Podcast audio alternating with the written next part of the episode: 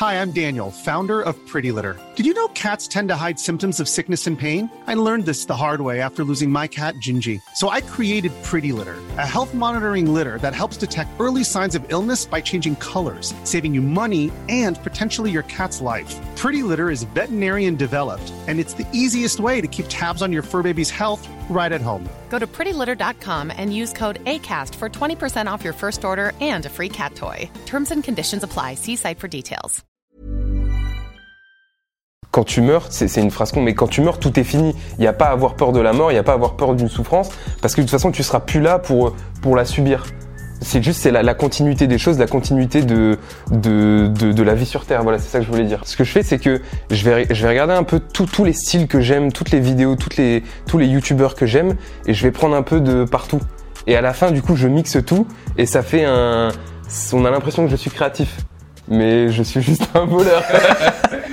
il, faut utiliser Internet. C'est tellement un, un, bon outil et on a de la chance de l'avoir à notre disposition. Il faut apprendre à l'utiliser, il faut l'utiliser.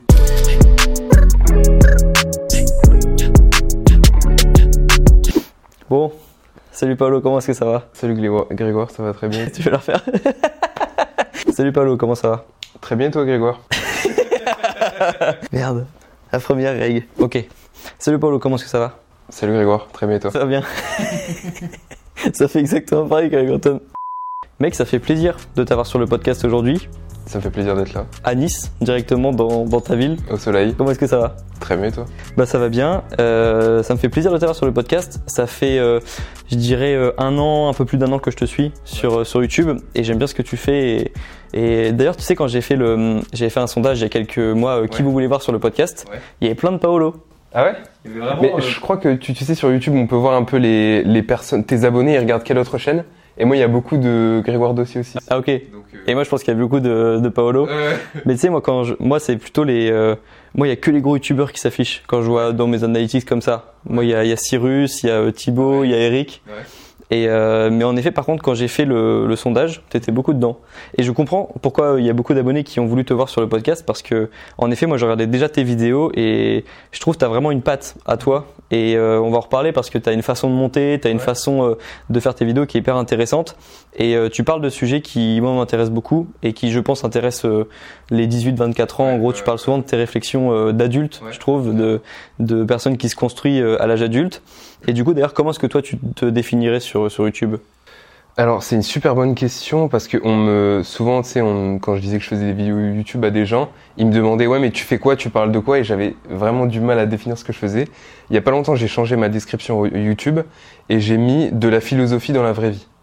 Donc, euh, on va dire qu'en fait, je vais, je vais parler d'une d'une expérience que j'ai vécue et je vais essayer d'en tirer une, une morale derrière.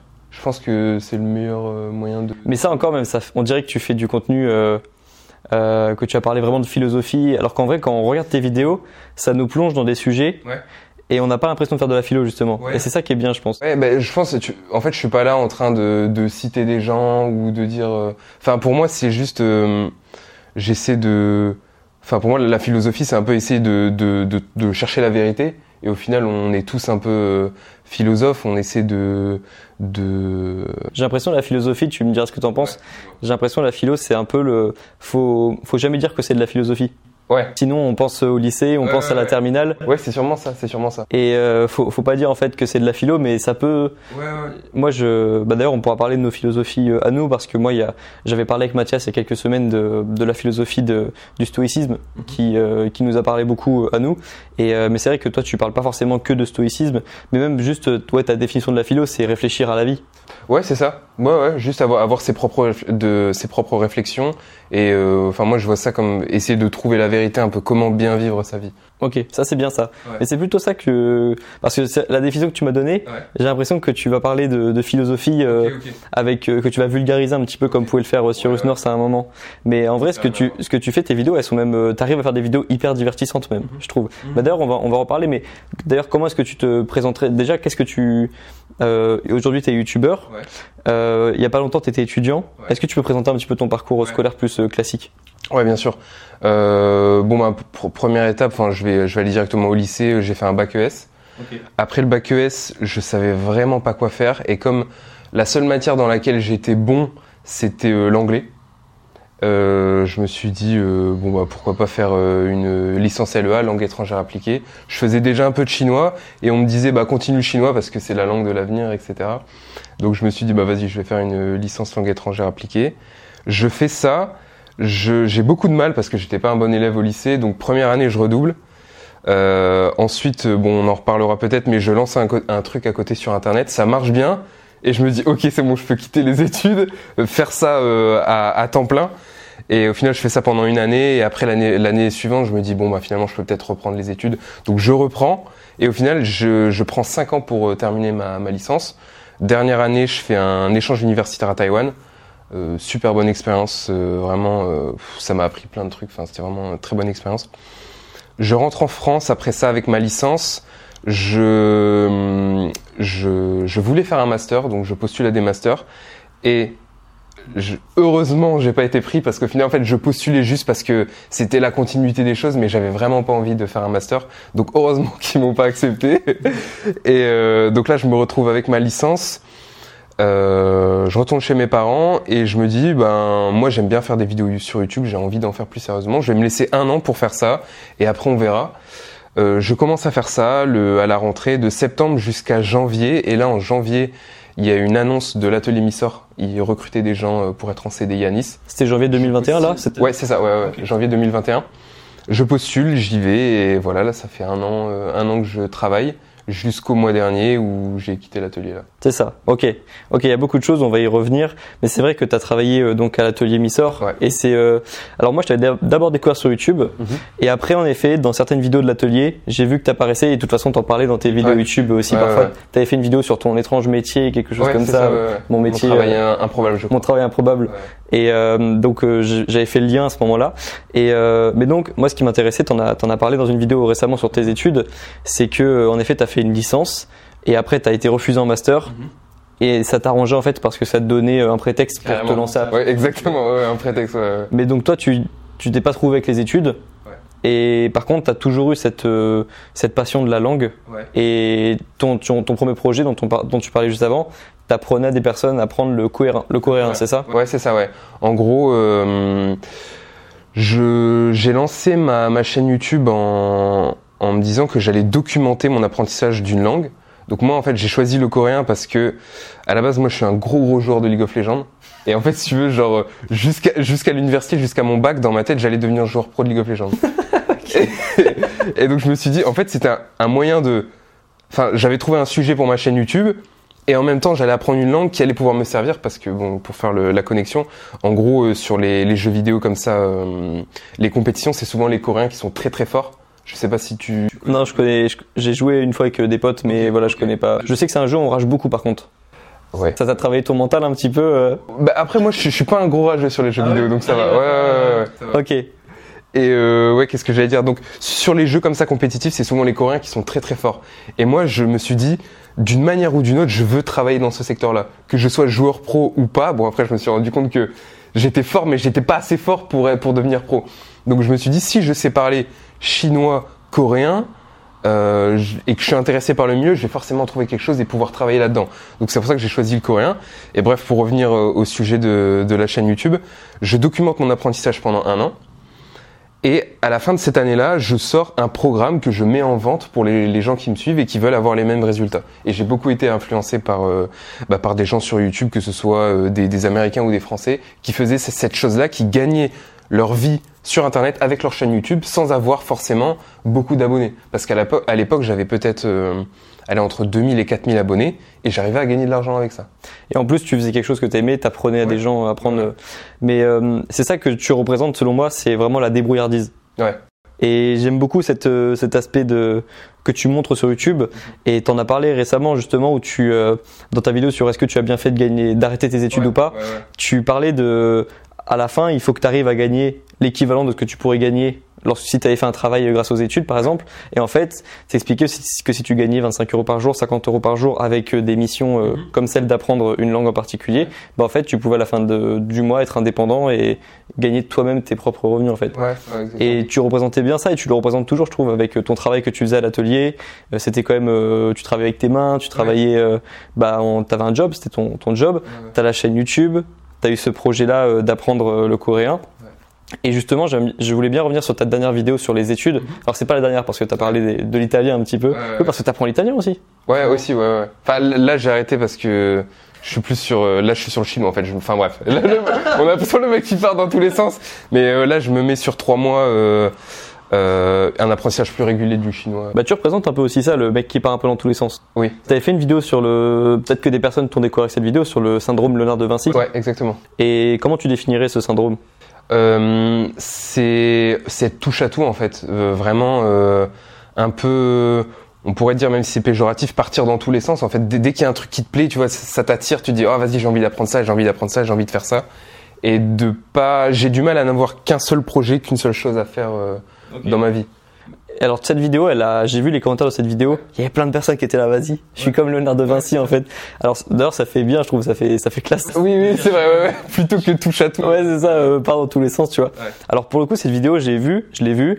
Je suis pas du tout touché par euh, ça. Moi, je suis plutôt obsessionnel sur euh, un truc, mais j'ai vu le nombre de personnes qui étaient influencées par le cette vidéo et qui se sont dit ah ouais, en fait, moi aussi, je suis comme toi. Je, j'ai un truc qui m'intéresse, euh, un peu l'objet brillant, et tu fonces vers ça. Mais c'est vrai que tu représentes ça aussi un petit peu en parlant des langues, là, toutes les langues que tu as apprises.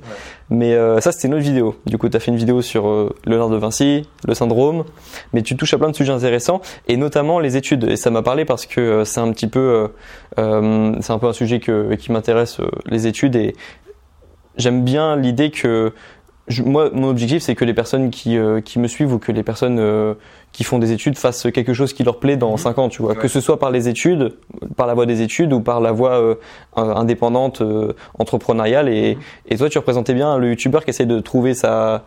De, de se créer sa situation de manière indépendante et de, et euh, de créer toi-même tes propres sources de revenus. Et je trouvais ça intéressant.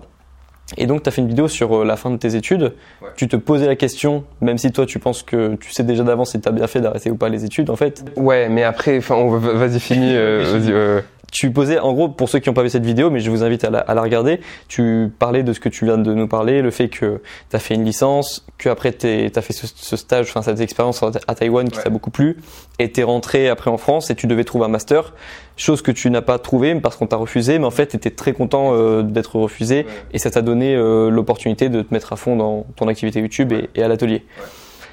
Cette vidéo était intéressante parce que euh, déjà tu parlais de... Tu as, dit une phrase qui selon moi est très juste, c'est que tu, tu as dit que tu allais monter ta valeur sans les études. Ouais. Monter ta valeur sociale sans les études. Et, euh, et justement, j'aimerais bien que tu nous parles de, selon toi, comment est-ce que tu as fait toi pour monter ta valeur euh, sociale euh, sans les études en fait? Ok. Bah déjà, je pense pas que je suis forcément. euh, Enfin, est- est-ce que peut-être que c'est vrai que forcément de nos jours, on va dire que si si t'as des abonnés sur Instagram, sur YouTube, bah on- ta, ta valeur elle va augmenter, on va dire ça comme ça. Après, moi, je me considère pas comme. J'ai pas encore atteint mon objectif de m'élever socialement, d'aller là où je veux aller. Euh, donc. En réalité, je sais, je sais pas si je peux répondre à ta question parce que pour moi, j'y suis pas encore arrivé. Mais je pense que c'est la bonne voie. Mais en tout cas, est-ce que, est-ce que, t'es- est-ce que tu penses que tu as bien fait d'arrêter tes études pour revenir à cette vidéo? Ouais, justement. En fait, c'est, je me dis, c'est juste que je savais qu'avec les études, j'allais pas, j'allais pas y arriver. Parce que j'ai toujours été un élève moyen avec des mauvaises habitudes euh, d'études. Donc euh, j'ai perdu beaucoup de temps dans ma licence. Bah, comme je t'ai dit, j'ai pas les bonnes habitudes, tout ça. Et euh, bon bah, enfin voilà, tu vois, aujourd'hui j'ai 24 ans, donc euh, à un moment, enfin bref. Du coup, je sais que avec les études, j'y arriverai pas, donc j'essaie de trouver une autre voie parce que j'ai pas, j'ai pas d'autre choix en fait. Et pour revenir aux études, déjà, faut savoir que quand je sors une vidéo, souvent peut-être deux semaines après, je suis plus d'accord avec ce que je dis. Tu vois, c'est juste une, pensée, j'ai envie de le, sortir, mais je suis jamais fermé sur ce que j'ai dit dans mes vidéos. Donc je suis pas non plus, enfin pour moi. euh, peut-être que je sais pas, je vais, je vais, refaire un master euh, l'année prochaine ou faire une formation, j'en sais rien, tu vois, je, je me ferme pas, je vais voir où le, vent me mène, mais euh, Mais ça, c'est très juste ce que tu dis sur le, le fait de. Toi, tu as compris que ta valeur sociale, elle allait pas monter forcément avec les études, que Ouais. t'étais pas dans ton élément en fait. Et ça, je trouve ça intéressant parce que, en fait, j'essaie de de comprendre les différentes voies qu'il existe. tu vois. Et il y a toujours la voie des études qui existe. Il y a des personnes qui vont s'élever socialement grâce aux études et je trouve ça cool que Ouais. c'est toujours une réalité. Les études peuvent te faire monter socialement parce pourquoi? Parce qu'elles te donnent des connaissances, elles te donnent des compétences et parfois elles te donnent un réseau. Donc, en effet, tu vas monter socialement. Et euh, ta valeur aussi, il y a des personnes qui, euh, je pense toujours à ma tante qui a arrêté ses études de droit euh, plutôt que ce qu'elle aurait voulu et qui maintenant regrette. Et Mhm. c'est- ancré en elle, tu vois. Elle se dit que, elle se dit que si elle avait continué, sa valeur aurait augmenté. Et je trouve ça dommage parce qu'il y a sa valeur personnelle aussi, tu vois. Il y a, y a d'autres valeurs. Enfin, il y a, y a pas que ça, il y a pas que les études qui donnent une valeur. Mais c'est vrai que encore et encore plus pour la génération d'avant, ta valeur dépend de tes études, en fait. Ouais. Et euh, sûrement que ton, à, à cette époque-là, euh, tes études déterminaient vraiment ce que tu allais faire ensuite Mhm. plus tard. Mais donc, il n'y a pas que ça. Mais oh, justement, ce que je disais, tu vois, pour les études qui te ramènent, t'avais dit le, le réseau, les compétences. Et les connaissances. Ouais. Et pour moi, en fait, justement, c'est dans cette vidéo aussi, je parle beaucoup d'Internet. Je dis merci Internet parce que Internet me donne tout ça. Enfin, le réseau, juste, si tu fais des, même, enfin, si tu fais des vidéos sur YouTube, t'as l'occasion de rencontrer beaucoup de personnes. Donc le réseau, tu peux te le faire. Il y a, plein d'autres manières. Les compétences, t'as tout sur Internet. Le problème après, c'est d'être euh, suffisamment discipliné et euh, pouvoir travailler et apprendre sans avoir un cadre comme euh, celui des études. Je sais que moi, tu vois, je suis beaucoup plus discipliné quand je dois travailler tout seul que quand je suis en cours. C'est quelque chose qui me, qui me convient mieux à moi. Alors après, on parle tous de, on part tous de, de notre vie à nous. Donc, euh, par exemple, toi, comme tu as étudié les langues, Ouais. en effet, je pense que déjà les meilleurs professeurs de langue sont pas forcément dans les Oui, universités. clair. Parfois, ils sont sur YouTube et c'est comme moi quand j'avais appris la guitare petit, euh, j'avais j'avais trouvé des excellents professeurs en ligne sur YouTube. Et j'imagine que c'est pareil pour les langues. Après, tu vois, par exemple, le droit, c'est un domaine particulier. En effet, tu, les connaissances et les compétences Mhm. d'un juriste, tu pourras, je pense, jamais vraiment les apprendre sur Internet. Tu, tu as des cours sur Internet, de la vulgarisation sur Internet, mais tu peux pas euh, apprendre toutes les compétences pour moi sur Internet. Par contre, c'est vrai que tu peux en apprendre énormément Ouais. et surtout des compétences qui sont très valorisées en ce moment. Tu Oui. vois. Justement, toi, justement, je trouve que toi, tu as, un bon monteur. Ouais. C'est toi qui fais ton montage. Ouais. Et le montage, c'est typiquement une compétence qui vaut extrêmement cher en ce moment. Ah ouais, tu trouves? Je, je connais pas trop les prix. euh. Non, mais je parle pas de même de prix. Je, je Ok. connais pas du tout l'esti, je, je pourrais pas estimer. Mais le nombre de professionnels du droit, par exemple, que j'ai rencontrés, qui ont, qui ont envie d'un monteur ou qui m'ont demandé moi de faire des vidéos pour eux, mais à qui j'ai dit non, c'est énorme. Et la compétence du montage, euh, bah, Ouais. tu l'as apprise sur Internet. Voilà, exactement. Et ça, c'est. Et tu vois, j'ai du mal à. dé- Faudrait faire une- un jour un fichier, un fichier Excel, tu vois, Ouais. où tu mets toutes les compétences que tu peux apprendre à la fac et seulement à la fac, imaginons, Mhm. et toutes les compétences que tu peux apprendre sur Internet et euh, la valorisation, tu vois. La- tu, comment ça s'appelle les, les tier lists, tu vois? Ouais, ouais, ouais, Tu mets, tu, faudrait qu'on fasse une vidéo des tier lists des compétences qui. Mais le montage, c'est pour moi une compétence top tier. C'est euh, tout ce qui touche au, au contenu des Mhm. réseaux sociaux, en fait, le montage, le tournage de vidéos aussi, euh, la capacité de parler, la capacité d'écrire aussi. Mhm. euh, mais ça, on l'apprend aussi aux études. Mais euh, voilà, c'est une question de compétences en fait. Et donc toi, en effet, tu as monté tes compétences Mhm. et tes connaissances avec Internet. euh, mais moi, je suis comme toi. Je ouais. merci Internet. quoi. J'ai appris ouais, énormément de choses euh, avec ça. Et euh, d'a- d'ailleurs, tu as appris quoi sur euh, c'est quoi c'est quoi les, les vidéos? Je sais qu'on on a parlé un peu de Peterson euh, juste avant de tourner cette cette vidéo. Ouais. C'est quoi les, les vidéos qui t'ont le plus retourné le cerveau? Les les conférences que tu as pu voir ou euh, ou les, les gens, juste des, des gens qui Bah, là, tu me prends un peu au dépourvu, Ouais. mais je, mais je dirais, en vrai, euh, je sais que, bah, à l'époque, moi, un- je sais pas si tu connais, mais un youtubeur vraiment que j'aimais énormément, c'est Autodisciple. Ok, Tu vois qui c'est? Juste de nom. Ok. Euh, lui, c'était un peu. euh, et je sais, il y a des personnes qui me disent Ah, on retrouve un peu ce truc-là dans tes vidéos, et moi, ça me fait vraiment plaisir parce que c'est quelqu'un qui m'a beaucoup inspiré. Euh, bah, c'est en fait, il avait un style de vie très particulier que je, je n'envisageais pas en fait auparavant. Et pareil, bon, on a parlé d'Antoine BM. Pour moi, c'était une grosse, euh, grosse inspiration, grosse. euh, C'est ça. En fait, il te montre qu'il y a des trucs que tu n'envisageais que tu n'envisageais pas avant et qui sont possibles en fait. Et lui, il m'a retourné le cerveau. C'est ouais, c'est ça. Mais en fait, je te pose la question parce que je je vois très bien les questions qu'on peut nous poser justement lorsqu'on parle de des compétences qu'on peut apprendre sur internet, les connaissances. En fait, la plupart des personnes, leur feed YouTube, Ouais. c'est euh, le top 10 des vidéos euh, tendances en France. C'est pas forcément des vidéos qui vont euh, t'apprendre des choses ou qui vont te retourner euh, le cerveau. Et c'est pour ça que je te pose la question parce que nous, on est tombé sur des vidéos qui nous ont retourné le cerveau, qui nous ont montré qu'il existait d'autres voies que que celles qu'on imaginait. Et euh, c'est pour ça que je te pose la question parce que moi, je donc moi, c'est un peu ce que je fais avec euh, en ce moment avec le podcast. J'essaie de montrer directement les personnes qui Ouais. m'ont retourné le cerveau sur YouTube, tu vois. Et, et c'est pour ça que je pose la question aussi à d'autres personnes pour qu'elles elles-mêmes elles citent les personnes qui, euh, qui leur ont appris des Ouais. choses.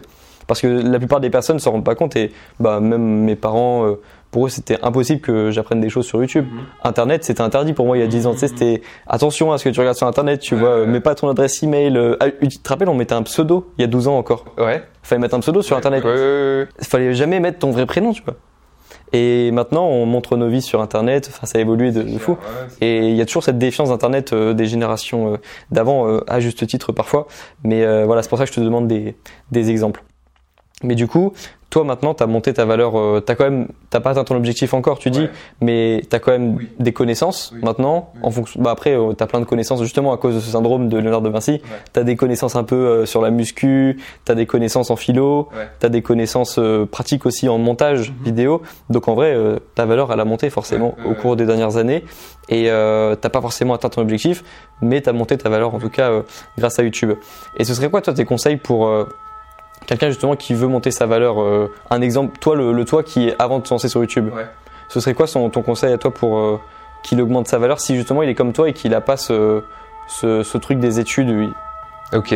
Bah moi c'est directement vraiment c'est utilise Internet forcément et hum, ben, je pense, enfin on en a parlé tout à l'heure, mais je pense qu'on donnerait le même conseil, c'est créer du contenu sur Internet. En fait, c'est il faut le il, faut utiliser Internet. C'est- tellement un, un bon outil et on a de la chance de l'avoir à notre disposition que il, il faut l'utiliser, il faut apprendre à l'utiliser, il faut l'utiliser. Mais donc l'utiliser pour toi la meilleure façon d'utiliser Internet, c'est d'apprendre et de créer du contenu. Ouais, ouais, voilà. Ce, ce que je voulais dire, c'est que je pense qu'aujourd'hui, en fait, euh, avoir des abonnés, avoir des gens qui te suivent et qui te font confiance, c'est un putain de capital. C'est, c'est, ça a une valeur. C'est pour ça que d'ailleurs, les, il y, a- il y a des marques qui, qui mettent des gros chèques, euh, qui donnent des gros chèques à des youtubeurs. C'est parce que c'est une, c'est une vraie valeur en fait. Avoir des gens qui te suivent et qui écoutent ce que tu dis, c'est, je pense que c'est un, un des plus gros pouvoirs qu'on peut avoir euh, là au, au 21e siècle. En fait, là, ça a toujours eu euh, de la valeur, Ouais. mais c'est vrai qu'avant, les gens qui avaient de l'affluence, c'était euh, les personnes, qui c'était toujours les mêmes personnes. C'était un, un groupe de personnes, soit qui étaient à la télé, soit qui détenaient les, les journaux. Et c'est vrai que maintenant, c'est redistribué, et Internet a redistribué euh, l'influence euh, un peu à n'importe qui. Bah, c'est quand tu vois quelqu'un qui, je sais pas, qui, qui explose sur TikTok du, du jour au lendemain, il passe de total inconnu à superstar. Ouais, ça s'est passé là, il y a une semaine. euh, il y a un joueur de foot. Euh, je sais pas si t'as vu passer sur TikTok, il y a un gars qui, euh, qui a toujours un maillot du Brésil par exemple, et il tirait, il faisait des buts, il, il marquait des buts sur TikTok euh, Ouais. sur un terrain tout pourri. Vraiment, Ouais, le, le terrain il est horrible, il y a des trous partout. J'imagine qu'il était dans, dans- au Brésil, euh, Ouais. je sais pas, dans un endroit euh, complètement paumé. Et il a signé dans un club pro il y a euh, une semaine parce que il a des Oh. millions d'abonnés sur TikTok. Il a fait une vidéo avec Neymar qu'il a rencontré. Enfin, sa vie elle a changé, tu vois. Ça c'est un exemple sur. euh, Ouais, c'est c'est le 0,01%, tu vois, dont on parle. Mais rien que la semaine dernière, j'ai rencontré, euh, j'ai revu une une youtubeuse que je suivais qui s'appelait Christina. Mhm. Elle a euh, sur sur euh, YouTube, elle a 26 000 euh, abonnés et il y a une abonnée qui lui a proposé un stage, un travail de community manager à Montréal la semaine dernière. Et tu vois, elle a pas forcément une communauté euh, gigantesque, Ouais. mais c'est vrai qu'il suffit d'une personne, une personne qui te propose quelque chose et ça peut changer ta vie. euh. Et C'est ce que j'ai dit avec YouTube, c'est en fait t'as as une autre façon de, de de cultiver ton réseau. Et juste si t'as un abonné qui bah voilà qui te propose ce genre de choses. Et c'est vrai qu'on est tellement habitué aux, aux youtubeurs, aux millions d'abonnés, Ouais. euh, qu'on se dit que avoir 500 abonnés, c'est rien du tout. Mais 500 personnes, voilà, il suffit qu'il y en ait une qui te propose quelque chose d'intéressant, Mhm. ou alors il suffit qu'il y en ait euh, 20 qui te fassent des compliments euh, un jour sur une vidéo, ça Ouais. peut te donner confiance en toi pour Oui, les oui. prochaines années. Hein. On s'en rend pas compte. Ouais. Mais, euh, mais ouais, on s'en rend tellement pas compte. Euh, si, si là, genre, euh, tu sais, sur YouTube, on fait une vidéo, imaginons, on fait une vidéo, on commence, on fait une vidéo qui a 100 vues. Imaginons, il y a 10 personnes qui nous disent super vidéo. Ouais. Ça arrivera pas. hein. Sans, sans vues, t'as pas 10 commentaires normalement. Mais en gros, imaginons qu'il y en ait 10. On s'en rend pas compte. Mais s'il y a une- si là, s'il y a 10 personnes qui viennent dans la pièce qui nous disent j'adore ce que tu fais, on n'est pas habitué, tu vois. Ouais. Et ça donne confiance. Et je suis d'accord, t'as raison. euh, ça dépend. euh, on peut très vite euh, gagner confiance en soi ou avoir des opportunités Mhm. si on est suivi par ne serait-ce que quelques centaines de personnes en fait. Et on s'en rend pas compte, t'as raison. Et, et c'est pour ça que tu parlais de créer du contenu. La meilleure façon de se faire connaître, c'est forcément de créer du contenu. Ouais, je- j'en j'en j'en vois pas d'autres. hein. De toute façon, Internet, soit tu consommes, soit tu crées. Oui, c'est ça, t'as raison. Il faut faire les deux. Il faut consommer intelligemment et créer. Mm. Et après, euh, nous, on l'a fait en vidéo. Oui, c'est ça. Il n'y a pas que la vidéo, bien sûr. ouais. Mais c'est vrai que la vidéo maintenant, euh, pour moi, c'est aussi un peu incontournable. Même si t'aimes bien écrire, Ouais. même si Ouais. t'aimes bien les blogs, pour moi, il faut aussi un moment euh, faire de la vidéo. Ouais. Enfin, c'est le conseil que je donnerais à quelqu'un qui veut vraiment euh, euh, créer une audience sur. Forcément aujourd'hui la vidéo ça touchera plus qu'un article. euh, C'est clair. Et puis il y a tellement de possibilités créatives. euh, Bah justement, tes vidéos, elles sont hyper créatives, je trouve. Et Merci, ça me fait plaisir. je te- non, mais je, je le pense vraiment. euh, tu mets des la- le choix des musiques, le choix des animations, le fait que volontairement tu fasses des vidéos de qualité pourrie Ouais. avec une caméra euh, d'ordinateur juste pour euh, un côté old school ou alors je sais pas qui. Mais c'est vrai que ça capte l'attention, tu vois. Ouais. À une époque où tout le monde filme en 4K quasiment avec des caméras professionnelles, le fait de que tu enregistres avec ta webcam, Mhm. ça ça donne envie de rester, tu vois. Même les séries Netflix le font parfois. tu sais, dans, dans la série, elles mettent euh, un passage avec la personne qui parle à la Ouais. webcam. Et donc, ouais, en effet, ton montage est très créatif. Tu montes sur, sur quoi d'ailleurs? Je monte sur Premiere Pro et After Effects. Ok, c'est comme ça que tu arrives à créer des petits. euh, Les, les animations, c'est avec, euh, c'est avec Photoshop. C'est toi qui les fais? Photoshop, ouais. Par exemple, là, ta, ta dernière vidéo, tu avais un moment où tu parlais Ouais. à la caméra, au webcam, et il y avait une petite barre de chargement qui. Ah, ça, bah ça c'est After Effects, ça. After Effects. Ok. Ok. Mais c'est toi qui fais. euh, alors, j'ai pas d'autres exemples en tête, mais c'est dans tes vidéos, tu as toujours des petits effets qui, qui se passent, euh, tes petites voix off. euh, Mais il y a vraiment un style, Ouais. tu vois. Et t'as as créé ton style parce que autant il y a beaucoup de youtubeurs que où j'arrive à dire ah je vois l'influence de telle personne. Toi j'ai pas réussi euh, à trouver parce que t'as quand même ton, ton style à toi. Ouais, bah, en fait, moi, je, je pense que, tu vois, c'est marrant, mais je me considère, je me suis toujours considéré comme une, considéré comme une personne euh, pas créative. Et, euh, et là, en fait, et je pense que je suis toujours pas créatif. Ce que je fais, c'est que je vais, je vais regarder un peu tous les styles que j'aime, toutes les vidéos, toutes les, tous les youtubeurs que j'aime, et je vais prendre un peu de partout. Et à la fin, du coup, je mixe tout, et ça fait un, on a l'impression que je suis créatif. Mais je suis juste un voleur qui mélange un peu. Ouais alors je vois ce que tu veux dire mais en, soi euh, tu voles pas tu. Oui, non, bien sûr, j'adapte, c'est pour rigoler, mais euh, Je- non mais je vois, je vois ce que tu veux dire parce que c'est vrai que par... en vrai ce que disent pas les youtubeurs c'est que tous les youtubeurs regardent tous les youtubeurs. En fait on s'influence tous plus Ouais, ou moins mais euh, mais je, je vois ce que tu veux dire, on s'inspire tous euh, de, de, de, de ce qu'on voit. Mais euh, ouais, t'as parlé déjà de tes inspirations un petit peu. Donc euh, Antoine, Antoine BM, Ouais. autodisciple. autodisciple. Mais ça, c'était surtout dans la, dans le. En fait, c'est le, le moment, si tu veux, où je termine le lycée, j'arrive à la fac, et là où j'étais complètement paumé. Et c'est là où j'ai commencé à vraiment consommer beaucoup de. Je suis allé voir un peu partout sur YouTube, et ces personnes-là étaient là à ce moment-là, et m'ont mis des idées dans la tête, tu vois. Et c'est exactement pareil. Mais euh, exactement pareil. Et du coup, d'ailleurs, comment est-ce que tu l'as vécu cette phase de, de remise en question euh, Au début, très très mal, vraiment. Vraiment, j'étais. Je change de ville, je vais à l'université, alors que au lycée, en fait, j'étais, j'avais plein de potes, j'étais toujours avec ma bande de potes et tout, c'était trop bien. Et là, je me retrouve avec des gens, je sais pas, j'ai. Il, ça passe pas, à, à part de, de deux trois personnes avec qui je me suis vraiment bien entendu, mais euh, c'est tellement différent du lycée. Pourquoi t'avais changé de ville? Euh, parce que en fait, moi, j'habite dans une plus petite ville et euh, l'université où j'allais à Lille, euh, c'est une plus grande université, tu vois. Ouais, ouais. Et euh, donc voilà, des, des gens qui sont complètement différents de moi et j'accroche pas. Moi, je pense à autre chose. Tu vois, je suis toujours dans. C'est- C'est à ce moment-là où je me dis bon bah Paolo, tu seras pas joueur professionnel, donc euh, essaie de trouver un autre truc. Et ouais, ouais, c'est ça, ouais. Mais c'est ok, je vois là, un peu la phase de remise en question. Et puis limite parfois t'es un peu euh, le fait de qu'on te montre qu'il y a d'autres voies. Mhm. T'es content au début, puis en fait ça te crée tellement de pensées. Genre t'imagines même pas que ça existait. Ouais. Et tu putain parfois c'est peut-être plus simple de s'imaginer qu'il y a juste un chemin. euh. Ouais. Ah, j'ai- pas trop eu ce truc, tu vois. Bah en fait moi c'est par exemple euh, quand je me suis rendu compte que en fait je pouvais aussi moi créer des vidéos sur YouTube. J'ai eu euh, ça m'a tellement fait peur Ouais. l'idée de le faire qu'en fait j'aurais à ce moment-là je me suis dit mais en fait euh, non j'aurais préféré oublier l'idée tellement euh, ça m'a wow. obligé de me remettre en question tellement de choses en fait. Ok. C'est tellement un nouveau changement, Ouais. le fait de me dire, parce que j'ai toujours été l'étudiant bah, qui faisait ses études et qui, son job c'était de faire ses TD et de réussir ses examens en gros. Ouais. Et là, ça voulait dire que j'allais devoir réussir mes examens, continuer de faire la même chose et en plus créer des vidéos et m'exposer publiquement. Mhm. C'était trop difficile à- comme changement parce que ça faisait déjà trois ans que je faisais des études. Et euh, à ce moment-là, je me suis dit, ouais, en fait, euh, limite, euh, je, pourquoi pas oublier tout et juste revenir sur mes études. Et après, je me suis dit, euh, non, en fait, c'est trop bien d'avoir justement ces nouvelles réflexions. D'accord. Ok. Ok. Mais c'est vrai que quand t'es en pleine remise en question, euh, il y a un moment où t'acceptes même plus les nouvelles euh, réflexions. euh, T'en as tellement dans ta tête Ouais. qui se mélangent. Ah bah, bah, tu vois, du coup je pense qu'on a on, on est on n'est pas On pareil sur ce point-là. Moi c'était plus, bah, je suis très optimiste et très enthousiaste. Donc tout ce qu'on me disait, je le prenais et pour moi c'était euh, peut-être même tu vois un petit peu trop parce que du coup je dis mais en fait c'est trop facile la vie tu vois parce que dès qu'on dès qu'on me parle d'une idée je me dis bah vas-y moi aussi je vais le faire et c'est bon je vais réussir Là, c'est le Léonard de Vinci qui Ouais, ressort là. Paolo ça. Vinci là, qui ressort. ok, je vois à quoi ça ressemble euh, à Ouais. Léonard de Vinci au quotidien. Oh yes, trop bien. non, justement, peut-être que moi j'avais, euh, je m'étais dit, ok, genre j'étais content, trop content d'apprendre que par exemple c'était possible de vivre de sa passion sur Internet. Mhm. Et après je me dis, ouais, mais il y a forcément quelque chose, il y a forcément euh, énormément de travail derrière, tu vois. Ouais, ouais. Et je me disais, euh, est-ce que c'est vraiment possible? Là, euh, je sais pas. C'était plutôt ça mon état d'esprit. Ok d'accord ok ouais ouais Donc en effet, je dois pas avoir le même euh, syndrome Ouais, de Vinci.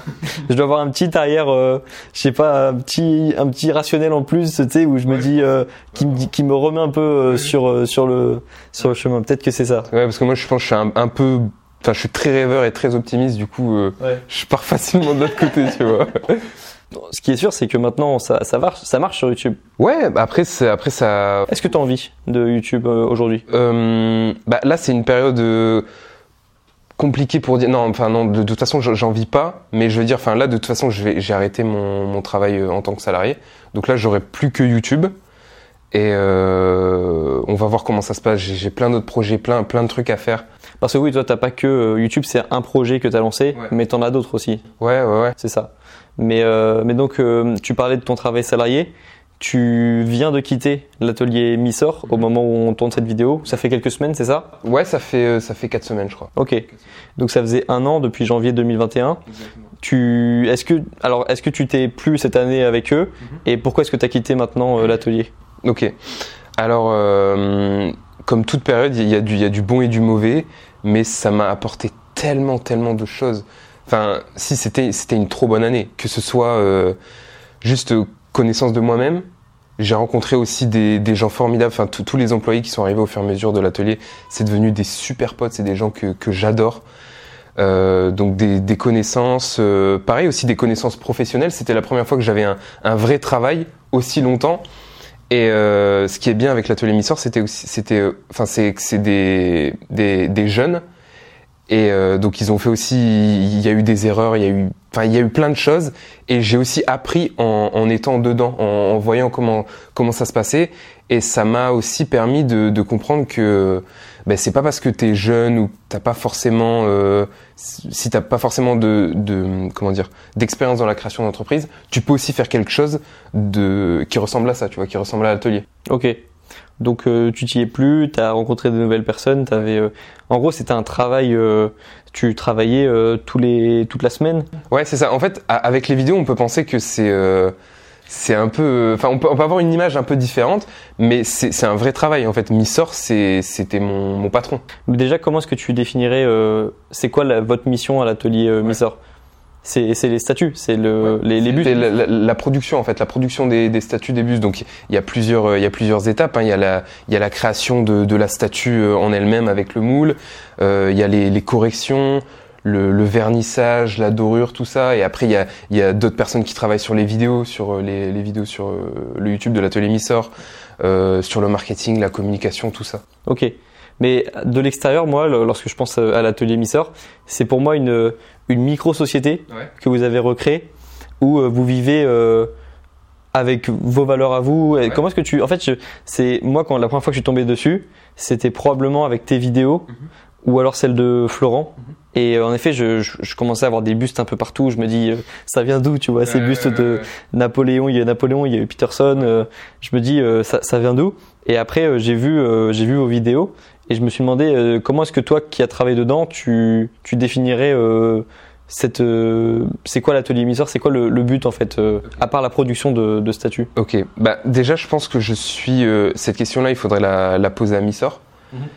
Euh, Oui, c'est vrai que c'est pas toi le, toi tu étais salarié de, de Ouais. cette boîte du coup. Exactement, exactement. Donc là, l'atelier Missor, c'est la vision de Missor, c'est ce qu'il veut, c'est ce qu'il veut créer, ce qu'il ce qu'il veut faire. Euh, C'est quoi que t'en tirerais euh, les, les, les enseignements que t'as appris euh, en travaillant là-bas? Ou les valeurs qui t'ont le plus marqué de. Bah, Déjà, moi, en fait, j'avais ce truc-là que euh, la, la- la plus, le, le plus gros apprentissage que j'ai retiré de, de- de ça, c'est par rapport au salariat. En fait, moi, si tu veux, comme je t'ai dit, j'ai été bercé avec euh, Antoine BM, euh, avec même Autodisciple et d'autres personnes. Donc, dans ma tête, c'était quasiment le salariat pour moi c'est mort. Et aussi parce que dans mon entourage, il y avait des gens qui disaient "Oh mon patron me fait chier, mes collègues me font chier, ça me saoule." Et donc je me suis dit "OK, le, salariat, mais laisse tomber, ce sera pas pour moi. Je veux faire quelque chose euh, tout seul, je veux je veux créer des des entreprises, des projets, je, je, je, veux pas être salarié." Et donc là, mon année à l'atelier Missor, c'était vraiment une année du test du salariat. Et donc j'ai eu plusieurs périodes où je me suis dit bah, en fait le salariat c'est bien euh, il y, a, y, a, ses avantages. Il y, des, y a des moments où j'étais en mode, bah non, en fait, ils ont raison, ça fait chier, c'est trop chiant. Et je, voilà, j'ai des périodes où bah, j'apprends, et ça, c'était ma, ma plus grosse leçon.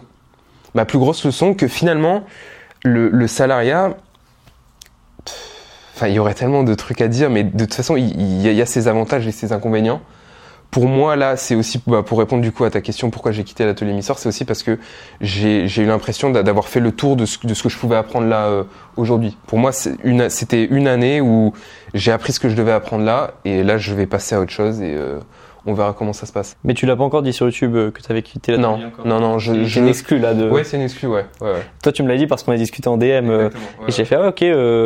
Euh, je m'étais demandé justement si c'était à cause d'une embrouille ou si c'était par, comme tu l'as dit, par envie de faire d'autres choses, d'être plus indépendant. Mais donc d'après cette expérience du salariat, alors moi j'ai eu une, une, petite expérience du salariat, j'ai eu euh, un mois euh, saisonnier euh, en tant qu'étudiant, euh, le travail classique l'été en gros, mais c'est vrai que je dirais que quand on voit des vidéos sur l'indépendance, sur devenir son propre patron, on peut vite avoir tendance à détester d'avance le salariat sans avoir eu aucune expérience du salariat. Ouais. Donc c'est intéressant que tu en aies eu. Faut tester quand même. Ouais, Et toi c'est une vraie parce que moi c'était un mois, toi c'est un an. Mais c'est vrai qu'en soi, si on juste on réfléchit au salariat, si tu fais un travail que tu aimes et que ton entourage pro il est euh, tu l'aimes aussi mm -hmm. Et que tu t'as pas trop de mal à supporter l'autorité ouais, et que ouais. c'est pas à toi de prendre toutes les décisions ouais. en vrai ça peut c'est pour ça que ça correspond à beaucoup de personnes mais souvent le problème il vient de l'entourage pro mm -hmm. c'est euh, les fameuses discussions à la machine à café honnêtement moi c'était la c'était la pire chose moi lorsque je... parce qu'en fait c'est tellement pas des discussions intéressantes que tu as euh, quand je travaillais dans ce travail l'été alors que j'étais entouré de gens qui sûrement individuellement étaient intéressants, -hmm. tout devient chiant en fait quand tu parles à la machine à café. -hmm. Parce que tu parles juste de, de l'actualité, des sujets euh, où personne n'a vraiment un avis euh, mm -hmm. si nouveau. Et en fait, euh, moi, les discussions les plus intéressantes, c'est lorsque je suis avec des personnes, euh, que je discute avec des personnes passionnées ou qui euh, sont seules, tu vois, juste on discute tous les deux. Et là, on a des vraies discussions intéressantes. Et moi, c'est plutôt ça qui m'avait dégoûté d'avance du, du, salariat. Et ça m'a confirmé ça lorsque j'ai travaillé un mois. C'est qu'en effet, je peux pas vivre un an et avoir juste des discussions comme ça la journée, quoi. Ouais. Et puis surtout, le travail en lui-même me plaisait pas. Alors que toi, ton travail, on va dire que donc toi, ton travail, c'était de c'était quoi ton travail dans, la création des... Ben moi, moi c'était euh, la production des bustes, faire, euh, faire les bustes. Mais justement, on parlait de ça, on parlait aussi de, de, de son environnement de travail qu'on avait dit que moi ça facilitait la chose parce que j'étais avec des gens bah, qui maintenant sont devenus des amis et que j'adore. Euh, forcément ça facilite la chose, mais ça n'empêche pas que de toute façon, enfin le métier en lui-même, les tâches que je faisais, c'est pas la chose. Tu vois, si on me, si on me payait pas, jamais de la vie je fais ça. Je faisais ça parce que j'avais un salaire à la fin du mois, mais c'était pas, c'était pas, euh, c'est pas ce que j'aime faire. Ok. C'était pas. Euh... Après, est-ce que tu penses que c'était le, le, meilleur job salarié que tu pouvais faire dans le sens, euh, c'était la meilleure, c'était une activité manuelle, pas forcément pour toi tous les jours euh, passionnante, mm -hmm. mais euh, oui, il n'y a pas forcément d'autres activités que tu devrais faire. euh. Oui, oui c'est ça. Ben, moi, en fait, normalement, tu vois, quand, je, t'ai dit que je me laissais un an sur YouTube, enfin pour faire du YouTube après ma licence, je comptais pas travailler, c'était vraiment que sur YouTube, sauf si j'avais une opportunité un peu différente. Et c'était là l'atelier Missor, parce que c'était tellement différent.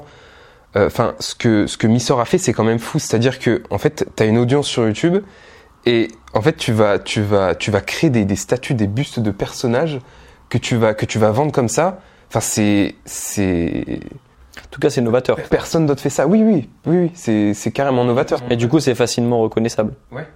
Parce que, en effet, la vente de statuts, il y en a pas, euh, ouais. il y en a pas 10 000 qui, qui font.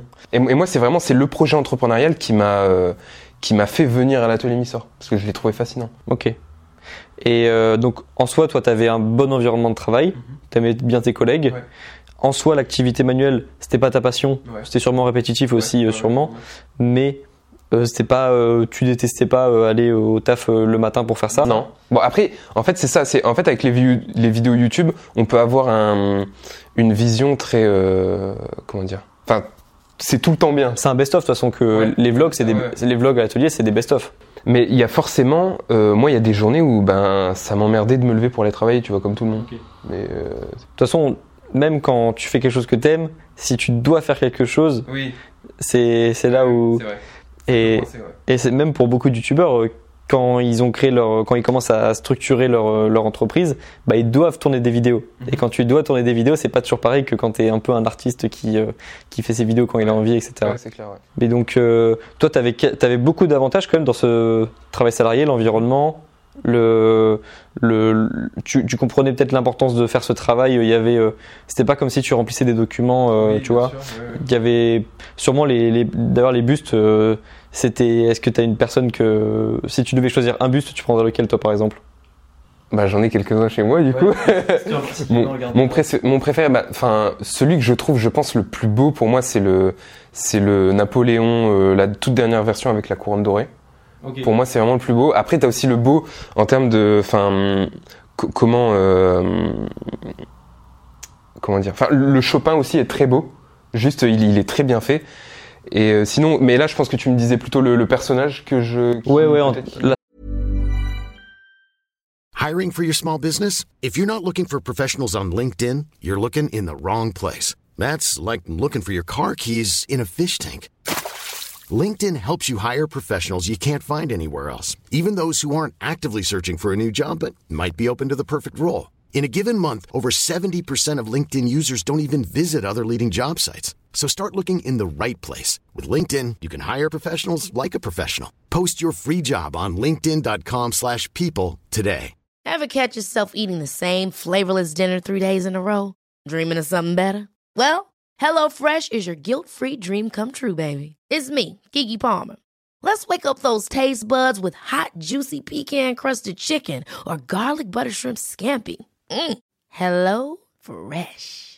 Stop dreaming of all the delicious possibilities and dig in at HelloFresh.com. Let's get this dinner party started.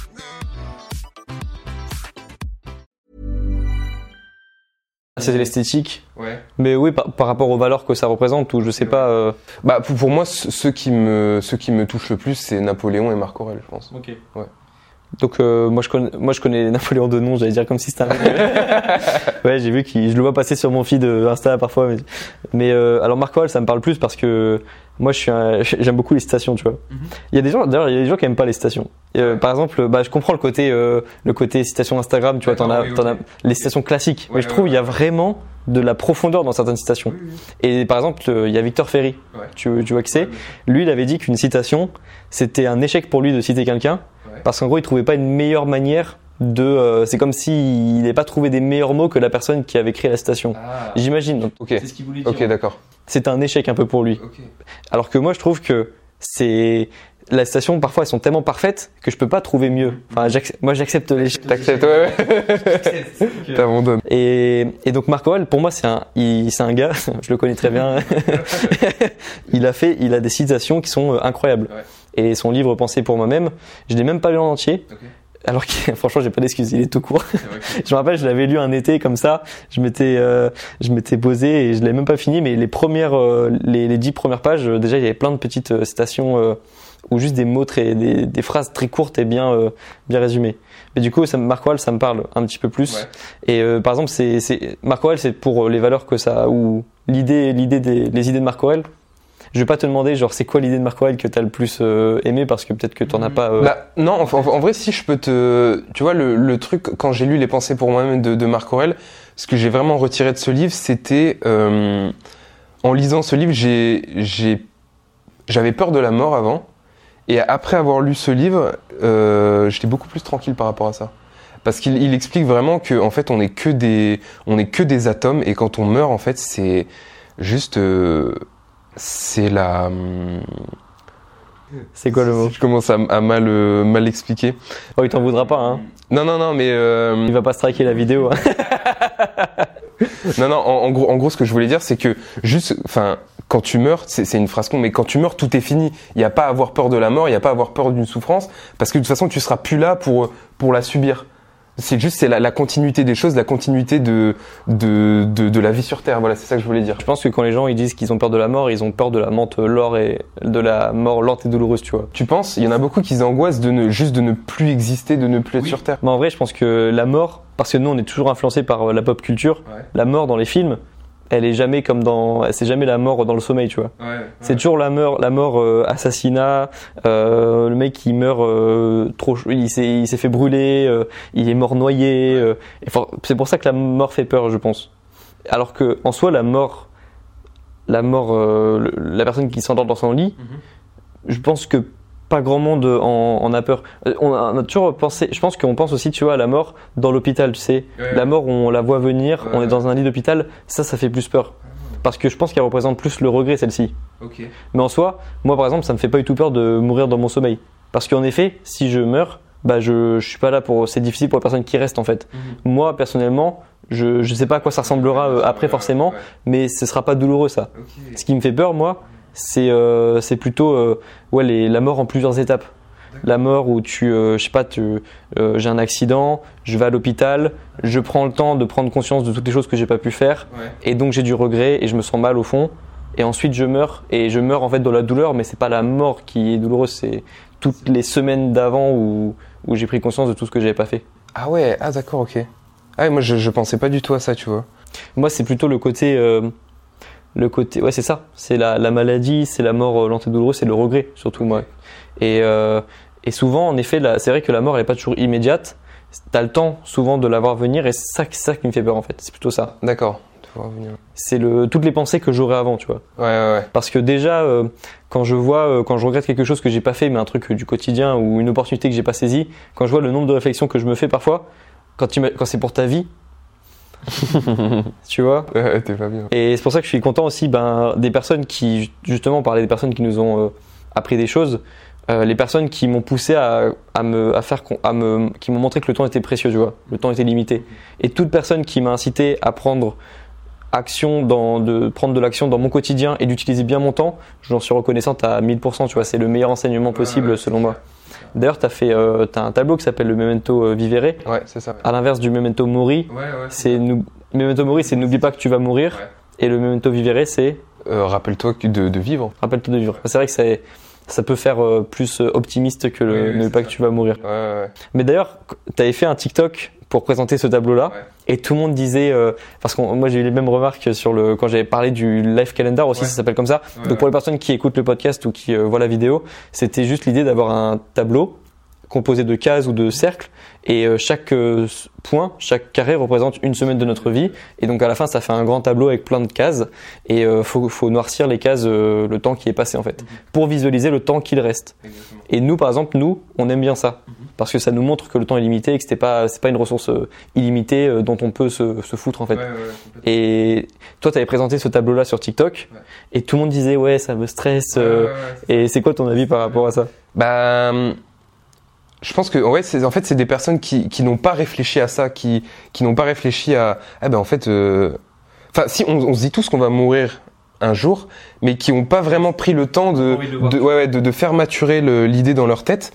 Et euh, là, quand tu vois ça, c'est vrai que c'est choquant en fait, ça choque. Et en, en même temps, je les comprends, hein. Mais euh, il y a eu aussi quelques commentaires qui me disent, euh, bah, c'est vrai que ça m'a mis une claque et du coup, euh, bah, ça me fait prendre conscience que, tu vois, là, j'ai envie de faire ça, il faut vraiment que je le fasse. Mais moi, euh, je suis d'accord. euh, Le côté, euh, en fait, la première fois, ça te choque un petit peu. Genre, euh, on pense tous que notre vie, elle est, euh, genre, on va avoir 10 000 nouveaux étés, 10 000 nouveaux Noël, et on aime bien se dire qu'on a ça en illimité, en fait. Et je pense que quand tu prends conscience qu'en fait, non, reste, il te reste, euh, alors je, je vais pas estimer parce qu'en plus, il y a l'aléa de la vie. Ah oui, complètement, oui. Et, et- et en effet, ça peut choquer, je pense, au Ouais. début. Et euh, moi, ça m'avait fait. euh, L'autre jour, j'ai- je me suis juste rappelé qu'une année, c'était 40 semaines, je crois, Ouais. ou 44. C'est rien du tout. Quand tu, vois, quand hein. tu vois qu'une semaine, ça passe vite maintenant, Ouais, euh, c'est rien du tout. Non, c'est rien du tout. Et même 5 ans, ça fait donc bah, 200 semaines. Alors comme ça, ça fait beaucoup. Mais en vrai, C'est pas beaucoup. Ouais. Et moi, ça m'aide en tout cas. Toi aussi, euh, dans Ouais, ton ouais, quotidien. ouais. Mais c'est vrai que la- même mes amis, ça faisait débat dans mes amis. euh, ah non, moi je veux pas ça chez moi, je veux pas de, je veux pas d'un calendrier qui me rappelle qu'il me reste euh, que quelques dizaines d'années à vivre en vrai. Mais bah ça c'est un truc de philo, tu vois. C'est des discussions de philo un peu qu'on a, mais c'est pas comme on dit pas que c'est de la philo, c'est pas chiant. Elle est pas mal ta théorie, ouais. Mais non, mais je suis sûr, il y a plein de trucs comme ça. Qu'est-ce que même le développement personnel Ouais. C'est mal connoté euh, ou en tout cas c'est vu comme le cliché euh, des stations Instagram, euh, Ouais. euh, des TikTok qu'on va passer avec la musique euh, inspiration et tout. Mais en vrai, euh, moi je trouve qu'il n'y a rien de plus noble que de s'améliorer personnellement et d'essayer de pousser son entourage vers le haut en même temps, tu vois. Mais faut pas dire que c'est du développement personnel. Ouais, c'est ça. Ouais, c'est le mot à ne pas dire en fait. faut dire euh, j'ai envie de m'améliorer, Ouais, j'ai envie de progresser. Ouais, c'est ça. Mais faut plus dire développement personnel. Non. Ouais. Et moi je sais pas, je sais même pas ce que je dis, j'ai pas trouvé encore de. Ouais, faudrait qu'on qu'on trouve un, un Je suis passionné par le progrès, tu vois, l'amélioration. Et même si je commence à dire le plein potentiel, aïe, ça commence à ressembler au développement personnel, tu vois. J'arrête de dire mindset. J'ai banni le mot mindset de mon entourage, alors que je trouve que c'est un mot parfait. Genre c'est trop intelligent ce mot. Mindset, c'est le réglage de l'esprit. C'est tellement vrai, tu vois. C'est tellement ça. Bah, tu vois, quand t'as parlé des youtubeurs qui t'ont inspiré, Ouais. ils t'ont changé ton, ils t'ont rajouté de nouveaux réglages, tu vois. Ils t'ont, ils t'ont fait une mise à jour. Ouais, ouais. C'est trop, c'est mindset. C'est le réglage de l'esprit. Mais comme c'est connoté développement personnel, maintenant j'évite de le dire. Ouais, ouais, je comprends. Ouais, je comprends complètement. Ben, en réalité, moi, pareil. Hein. Genre, je, je ne dirais, euh, quand on dit tu fais des vidéos de quoi, je vais jamais dire développement personnel. Ouais. Parce que c'est c'est trop mal connecté. Mais en, ra- mais en réalité, c'est ça. Enfin, je cherche juste à, à progresser. C'est ça. Mais pourtant, pourtant, je trouve, enfin, pour moi, chaque humain est comme ça. C'est un peu, c'est l'humain ne veut que évoluer et avoir plus de, plus de ressources, plus de pouvoir, plus de tout. Ouais. Et alors j'ai l'impression, alors ça c'est une théorie que, que je m'étais faite aussi, et je me demandais, je m'étais demandé quand est-ce que ça s'arrête en fait. Ouais. Parce que on peut pas avoir tous euh, plus de pouvoir à un Non, moment, ou, ou alors parfois on peut se perdre soi-même dans le processus. Ouais. Et je m'étais demandé justement, est-ce que la vie c'est pas deux phases? La première phase où tu as toujours plus, Ouais. pouvoir, euh, influence, en tout cas si, ça, si c'est un truc qui t'intéresse, enfin, ou même pas forcément pouvoir, juste t'améliorer toi. Mhm. J'ai l'impression qu'il y a deux parties. Donc la première partie, amélioration de soi, on va dire. Et la deuxième partie, c'est euh, gratitude. Ouais. En gros, j'ai l'impression que on est tous faits pour vivre de vie. La première, j'estimerais de 20 à 50, 55, Ouais. où tu t'améliores. T'améliores euh, ta condition physique, tu t'améliores toi personnellement, t'a- t'apprends des choses, t'essaies de transmettre ça à ton entourage, d'améliorer ton entourage en même temps, de créer aussi un entourage, une famille. Et t'as la phase de gratitude où tu regardes ce que t'as fait avant et t'es content de ce que t'as fait. Un peu, et, et pour moi, il y a, il y a que pour moi les, les euh, sportifs professionnels et les carriéristes, enfin les gens qui ont une carrière sur euh, la courte durée qui, Ouais. qui font ça. Parce qu'ils ont tellement concentré leurs efforts sur une courte période qu'après, de toute façon, ils ont plus la condition physique parfois de, de performer, donc ils peuvent que apprécier le chemin d'avant et être contents de, de ça en fait. J'ai l'impression ouais c'est le, le parcours le plus sain possible parce qu'après t'as tu sais t'as t'as la personne qui cherche toujours plus plus plus plus et au final elle est elle est détruite elle est malheureuse Ouais. et euh, Et justement, moi, j'avais du mal à estimer le moment où tu devais passer d'une phase de monter, monter, monter à une phase de gratitude, tu vois. Surtout que ça peut être vu comme un échec quand tu arrêtes de, Oui, quand t'es vrai. connu dans ton entourage comme la personne qui s'améliore et que tu dis bah maintenant je vais, je vais profiter. Mhm. Mais après, il y a aussi les personnes qui n'arrêtent jamais vraiment, mais qui euh, le font de manière moins, ou le font de manière moins professionnelle, sont Ouais. plus des professionnels de ça et qui vont juste pratiquer euh, ce qu'elles aiment euh, de Ouais, leur côté. Genre elles vont faire leur tableau de leur côté, elles vont euh, faire leurs vidéos de leur côté. Bon, ça c'est pas possible. Tu vois, tu peux pas faire des vidéos juste de ton côté si c'est sur YouTube. Mais il y a des gens qui vont juste faire une carrière de quelque chose et après ils vont le faire pour euh, juste pour la passion, tu vois. Je trouve ça beau. Mais ça concerne plutôt les métiers créatifs, tu vois. ouais ouais ouais Tu peux pas faire ça pour. Bah justement, tu. comme t'as dit Oui. Ouais. Ben, et parfois même, il y a. Mais c'est pareil, il y a tellement de problèmes aussi. euh, ça dépend tellement des cas. Il y a aussi des, je sais pas, des footballeurs qui sont en dépression après parce qu'ils peuvent plus jouer au foot vrai, euh, vrai, ouais, euh, de manière professionnelle, tu vois. Ouais. Donc, euh, bah d'ailleurs, comment est-ce que toi tu imaginerais euh, C'est quoi ton ta- ton plan de vie parfait, même si euh, il va forcément changer au cours des années. Ouais. Déjà, c'est quoi maintenant ton objectif maintenant que tu es plus salarié, que tu as plus de temps pour toi? Ok. Euh, moi, je dirais que c'est euh, retester des nouvelles choses. Tu vois, j'ai fait le, le test de entreprendre tout seul.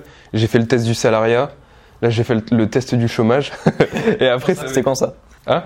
Là, c'est maintenant le test. Tu te considères chômeur en ce Ah moment? bah oui, bah, je suis allé à Pôle Emploi. Mais t'as pas de- d'entreprise avec YouTube?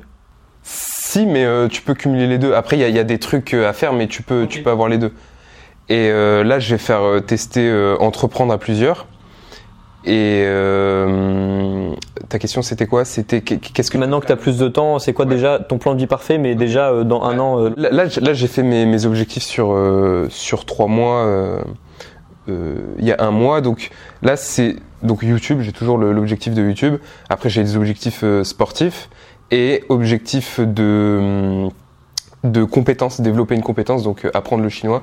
Monter, ta- monter ta valeur toujours. Ouais, c'est ça, ouais. Donc augmenter une compétence. Et euh, après, c'est l'autre projet que je fais avec, euh, avec, euh, avec mes potes que j'ai rencontrés à l'atelier, donc Grifton. Et donc j'ai j'ai ces trois trucs-là que je vais développer de, de mon côté et, et voir ce que ça donne. Ok. Et sur la vie de manière générale, Sur la vie générale, je pense que moi, mon, mon but ultime, c'est euh, c'est d'avoir euh, ma petite famille, ma femme, euh, mes enfants, ma maison et tout. c'est beau. Et ouais, c'est marrant, c'est plus cité dans les objectifs ça maintenant. C'est plus cité? C'est de Ouais. moins en moins cité. Ouais, ouais, ouais, c'est vrai. Alors, c'est, ou alors c'était vu comme, euh, comme un échec avant, genre le gars il veut juste se poser, tu vois, alors que c'est trop beau de se poser, j'imagine. ouais, c'est clair. Enfin, j'espère, tu vois, parce que c'est aussi un objectif que j'ai, c'est un peu mon idéal, tu vois. Et euh, je sais pas, bon, sans, sans peut-être le, la voiture, euh, la fameuse voiture, là, tu sais, la voiture de famille que tout le monde. euh, Ok, ouais. comment ça s'appelle euh, la, C'est la Renault Scénic, ouais, tu vois. Ouais, c'est ça. Mais c'est c'est un peu cliché des gens, justement, les gens qui parlaient de d'indépendance, ils disaient toujours, euh, ouais, moi je veux pas euh, la vie de famille, Ouais, euh, ouais, ouais. le Renault Scénic, etc. Ouais. Mais en vrai, euh, c'est c'est sûrement cool. Ouais, mais après, tu vois, je me dis peut-être que là, je sais que c'est c'est un peu mon, mon idéal et vraiment, j'idéalise ce truc, mais j'ai peur de, une fois que j'y suis, de, de me dire, ah putain, c'est peut-être pas ça que je veux. Parce que c'est clair qu'après t'es verrouillé, quoi. Ah bah là, ouais, là, c'est sûr. C'est clair. Donc je pense en fait, il faut que je teste un peu tout avant. Comme ça, il me restera plus que ça. Ouais, mais c'est ça le, ma- le mariage, tu peux pas te tester, quoi. tu peux pas. C'est pour ça qu'il faut le faire en dernier, comme ça, c'est fini, ouais, ouais. Par contre, ça c'est vrai, c'est une bonne leçon, c'est de bien se connaître avant de se marier. Ouais. Aussi important que de se marier avec une personne qu'on connaît bien. Ouais, ouais. Déjà bien se connaître. Bien se connaître, ouais, carrément. Mais ça, c'est du développement personnel. Hein. Non, n'en déplaise, déplaise à ceux qui critiquent. Pour moi, euh, je serai, j'espère euh, que je serai un bon mari parce que je me connais très bien. Donc, Ouais, euh, ah ouais, ouais. je saurai, euh, euh, je saurai apprendre. Je, je me connais très bien. Je saurai les phases dans lesquelles je peux passer euh, si je rencontre certains événements ou pas. Enfin bref, euh, je saurai bien gérer mon temps. Donc en vrai, euh, ouais, c'est clair, de mon personnel, ça t'aide à, pour moi, être un meilleur euh, compagnon, compagne. compagne. Père aussi de, de fou. D'ailleurs, euh, ça change complètement du sujet, euh, des sujets qu'on a abordés, mais pour moi, tu devrais, chaque parent devrait avoir au moins lu une fois un livre sur être un bon parent, tu vois. Et c'est trop drôle que tu dises ça parce que tu sais qu'il y a peut-être genre, euh, je sais pas, 3-4 ans, j'avais cette pensée, je me disais, je lisais des livres et je me disais, avant d'avoir un enfant, je vais lire 50 livres sur le sujet pour vraiment faire le truc bien, tu vois. Ah, c'est drôle qu'on ait eu la même pensée, mais je suis complètement d'accord. Mais même, euh, j'achète une voiture télécommandée, je lis la notice. Ouais, ouais, Tu vois, je fais un enfant, bah il y a pas de notice, je lis un livre. Complètement d'accord. Alors après, je, pense qu'on va tomber dans les mêmes. Euh, T'as toujours les, les. Il y a deux niveaux de lecture. T'as le niveau où tu lis juste pour apprendre, Ouais. et t'as le niveau où t'arrives à reconnaître les euh, l'auteur, les parfois l'influence que veut avoir l'auteur sur toi, tu vois. Ok. Il y a un mot que ça, il y a un mot que je cherche qui représente un petit peu mieux ça, mais euh, en gros quand le livre il est un- il, il est connoté, Mhm. pas connoté, c'est toujours pas le mot que je cherche, tu vois, mais euh, Quand, quand l'auteur va essayer de t'influencer, c'est Ouais, ça, c'est ça. Ok. En gros, il y a un niveau, c'est comme les livres de développement personnel, il y a Ouais. plusieurs, il y a plusieurs courants, tu vois. Mhm. Et t'as les auteurs qui vont plus te pencher, dans, bah, notamment Gary Vee ou euh, euh, Gary Vee qui propose lui plutôt de de- d'être content de ce qu'on a aussi, gratitude à fond. Et t'as les t'as les auteurs qui vont plutôt dire non, il faut toujours plus Ouais. pour être de plus en plus fier de toi. Bah, je pense que pour les livres pour les parents, il y a aussi ça. Oui, bien sûr. Je Ouais. suis sûr qu'il y a des parents Ouais. rien que sur la l'autorité, par exemple euh, du père. Je suis sûr qu'il y a des auteurs qui vont se prononcer pour dire que le père, faut pas qu'il ait, euh, faut pas qu'il représente l'autorité. Il y en a qui, qui vont dire peut-être que euh, c'est interdit euh, de, je sais pas, ne serait-ce que la fessée, c'est interdit. Ouais, tu vois, juste, je me pose la question parce que j'ai pas encore lu sur le sujet. J'ai pas pensé, mais ouais, t'as raison. C'est pour ça que tu as raison de lire plusieurs livres, je Ouais, pense, sur le sujet pour trouver un équilibre entre tout ça. Parce que sinon, en vrai, je me dis, si tu lis juste un livre, ne serait-ce qu'un livre, tu vas juste avoir la vision d'une seule personne sur, euh, sur euh, être un bon père ou une bonne mère, tu vois. Donc en vrai, il faudrait, faudrait lire plusieurs livres. ouais. Et si ça se trouve, dans 10 ans, je ferai une vidéo 10 livres à lire pour être un bon parent. Mais c'est sûr qu'il y aura des vidéos comme ça sur YouTube. bah, il doit en avoir déjà, mais. Déjà, je vois qu'il y a beaucoup de youtubeurs qui annoncent leur, euh, leur, euh, bah, le fait qu'ils soient parents euh, sur YouTube. mais j'en ai rarement vu faire une vidéo retour d'expérience euh, parce que c'est toujours le même retour d'expérience. Genre, oh, c'est chiant, il fait passer nuit. Oh, c'est chiant. Alors, déjà, je pense que ça plaît, ça fait du bien aux personnes qui sont dans cette période actuellement. Mais c'est vrai que j'ai rarement vu un youtubeur se prononcer sur euh, ses conseils pour être un bon père. euh. Ouais, c'est vrai que c'est. Ouais. Après, euh, ouais, je pense que c'est- pas un sujet facile et euh, chaque parent a peut-être son modèle d'éducation euh, vraiment propre à lui. Puis j'imagine que tous les enfants sont différents. euh. Ouais. Déjà, quand je vois mes animaux, ils sont tous différents, tu vois. Ouais. Et donc, euh, lire un livre sur euh, comment bien occuper, euh, comment euh, faire que son chat est heureux, tu vois. Bah, moi, mes trois chats, il faut tous qu'ils aient une vie différente pour qu'ils soient heureux. Donc, j'imagine que pour les enfants, c'est pareil. Donc, Ouais. Euh, en vrai, c'est compliqué, hein. Ouais. Mais là, ouais, ouais, donc les parents, euh, oui, on parlait des parents parce que c'est ton objectif de vie. euh. Ouais, c'est ça. Et à, à quelle date tu, euh, à quelle date euh, tu te verrais être, euh, être père? Bah, en fait, je, je me suis dit, il faudrait entre 28 et 30 ans. En fait, j'aimerais bien, ah, tu sais, quand, quand lui devient adolescent ou quoi, ne pas être trop vieux. Mais bon, après, en fait, comme ça se rapproche de plus en plus, et il faut que je fasse, euh, il faut que je fasse des choses. Ouais, ouais, voilà, ouais. Mais ouais, non, je dirais, euh, allez, 30, euh, je pense 34 grand max. Mais j'ai posé la question à des potes et ils me disaient plutôt, euh, j'en ai qui sont chauds à 26, à 28, même à 25. Bah, moi, c'est ce que je dis des fois, genre, si j'étais pas youtubeur, je pense que j'aurais déjà des enfants là. Ouais. Parce que j'ai trop envie d'avoir des enfants. Mais moi aussi, mais c'est pas dans mon. Ouais, non, non, faut, faut attendre. Faut attendre un peu. C'est vraiment pas dans mon. C'est impossible. Genre déjà. Euh... euh, non, non, faut que j'ai mon bouton des 1 million d'abonnés avant d'avoir un enfant. Mais l'enfant il est né, regarde, ça c'est le trophée de papa. regarde ce que papa il a fait. Pour avoir quand même des choses à raconter à l'enfant. Ouais, ouais, c'est vrai. Mais bon, après, t'as tes, ces cinq premières années, il va rien comprendre, donc euh, t'as le temps de faire des... D'ailleurs, j'ai une autre petite théorie sur les enfants. C'est que pour moi, je vois pas l'intérêt de faire des cadeaux à des enfants avant qu'ils aient deux ans et demi, Ah ouais. C'est vrai. Mais, parce qu'ils ont pas de mémoire. ouais. mais après, tu vois, il y a toujours, il y a leur, il y a leur doudou qui garde Non, jusque... c'est une blague, c'est une ouais. Le mec l'a pas second C'est une degré. blague. C'est une blague. Mais c'est c'est une réflexion que je me suis faite parce que je voyais maman qui. On a eu un, neveu qui est né dans la famille, donc moi je suis son parrain. Euh, ma mère, elle a passé une après-midi entière à dire ah non, faut pas qu'il ait ça. Ce jouet-là, il est pas aussi bien que celui-ci. Elle faisait un comparatif des meilleurs jouets. Ok. Et je me suis dit, c'est quand même beaucoup d'efforts pour un, un enfant qui a pas encore l'âge de se souvenir, tu vois, des clair, cadeaux qu'il ouais, ouais. Et là, j'ai réalisé, je fais attends, mais en fait, en vrai, il faudrait attendre qu'ils aient euh, la mémoire euh, avant de leur faire des cadeaux pour au moins qu'ils aient le souvenir que des gens leur ont offert un cadeau. Et c'était une blague, c'était ma petite théorie que j'avais développée à ce moment-là. mais j'y crois pas. Je, je pense qu'en effet, il faut offrir des cadeaux tôt, même s'ils s'en souviennent pas, tu vois. T'as un peu les souvenirs inconscients aussi, euh, rien, rien que sur les photos, euh, qui, je sais pas, qu'il ait une enfance heureuse et qu'il ait des photos pour, se, pour le voir après. Genre parfois, moi, j'ai l'impression d'avoir vu des choses alors qu'en fait, c'est juste que j'ai vu une photo de moi petit, donc j'ai l'impression d'être plongé dans le. Ah, ouais, je vois très bien. Tu vois un peu Ouais, complètement. Bah, c'est de la philo aussi, ça. hein. ok, donc euh, vers, euh, vers 30, euh, 34 ans max. je pense. Ouais, je pense. Ok, je vois. Mais en effet, on est d'accord qu'il faudrait des livres sur le sujet. Ouais.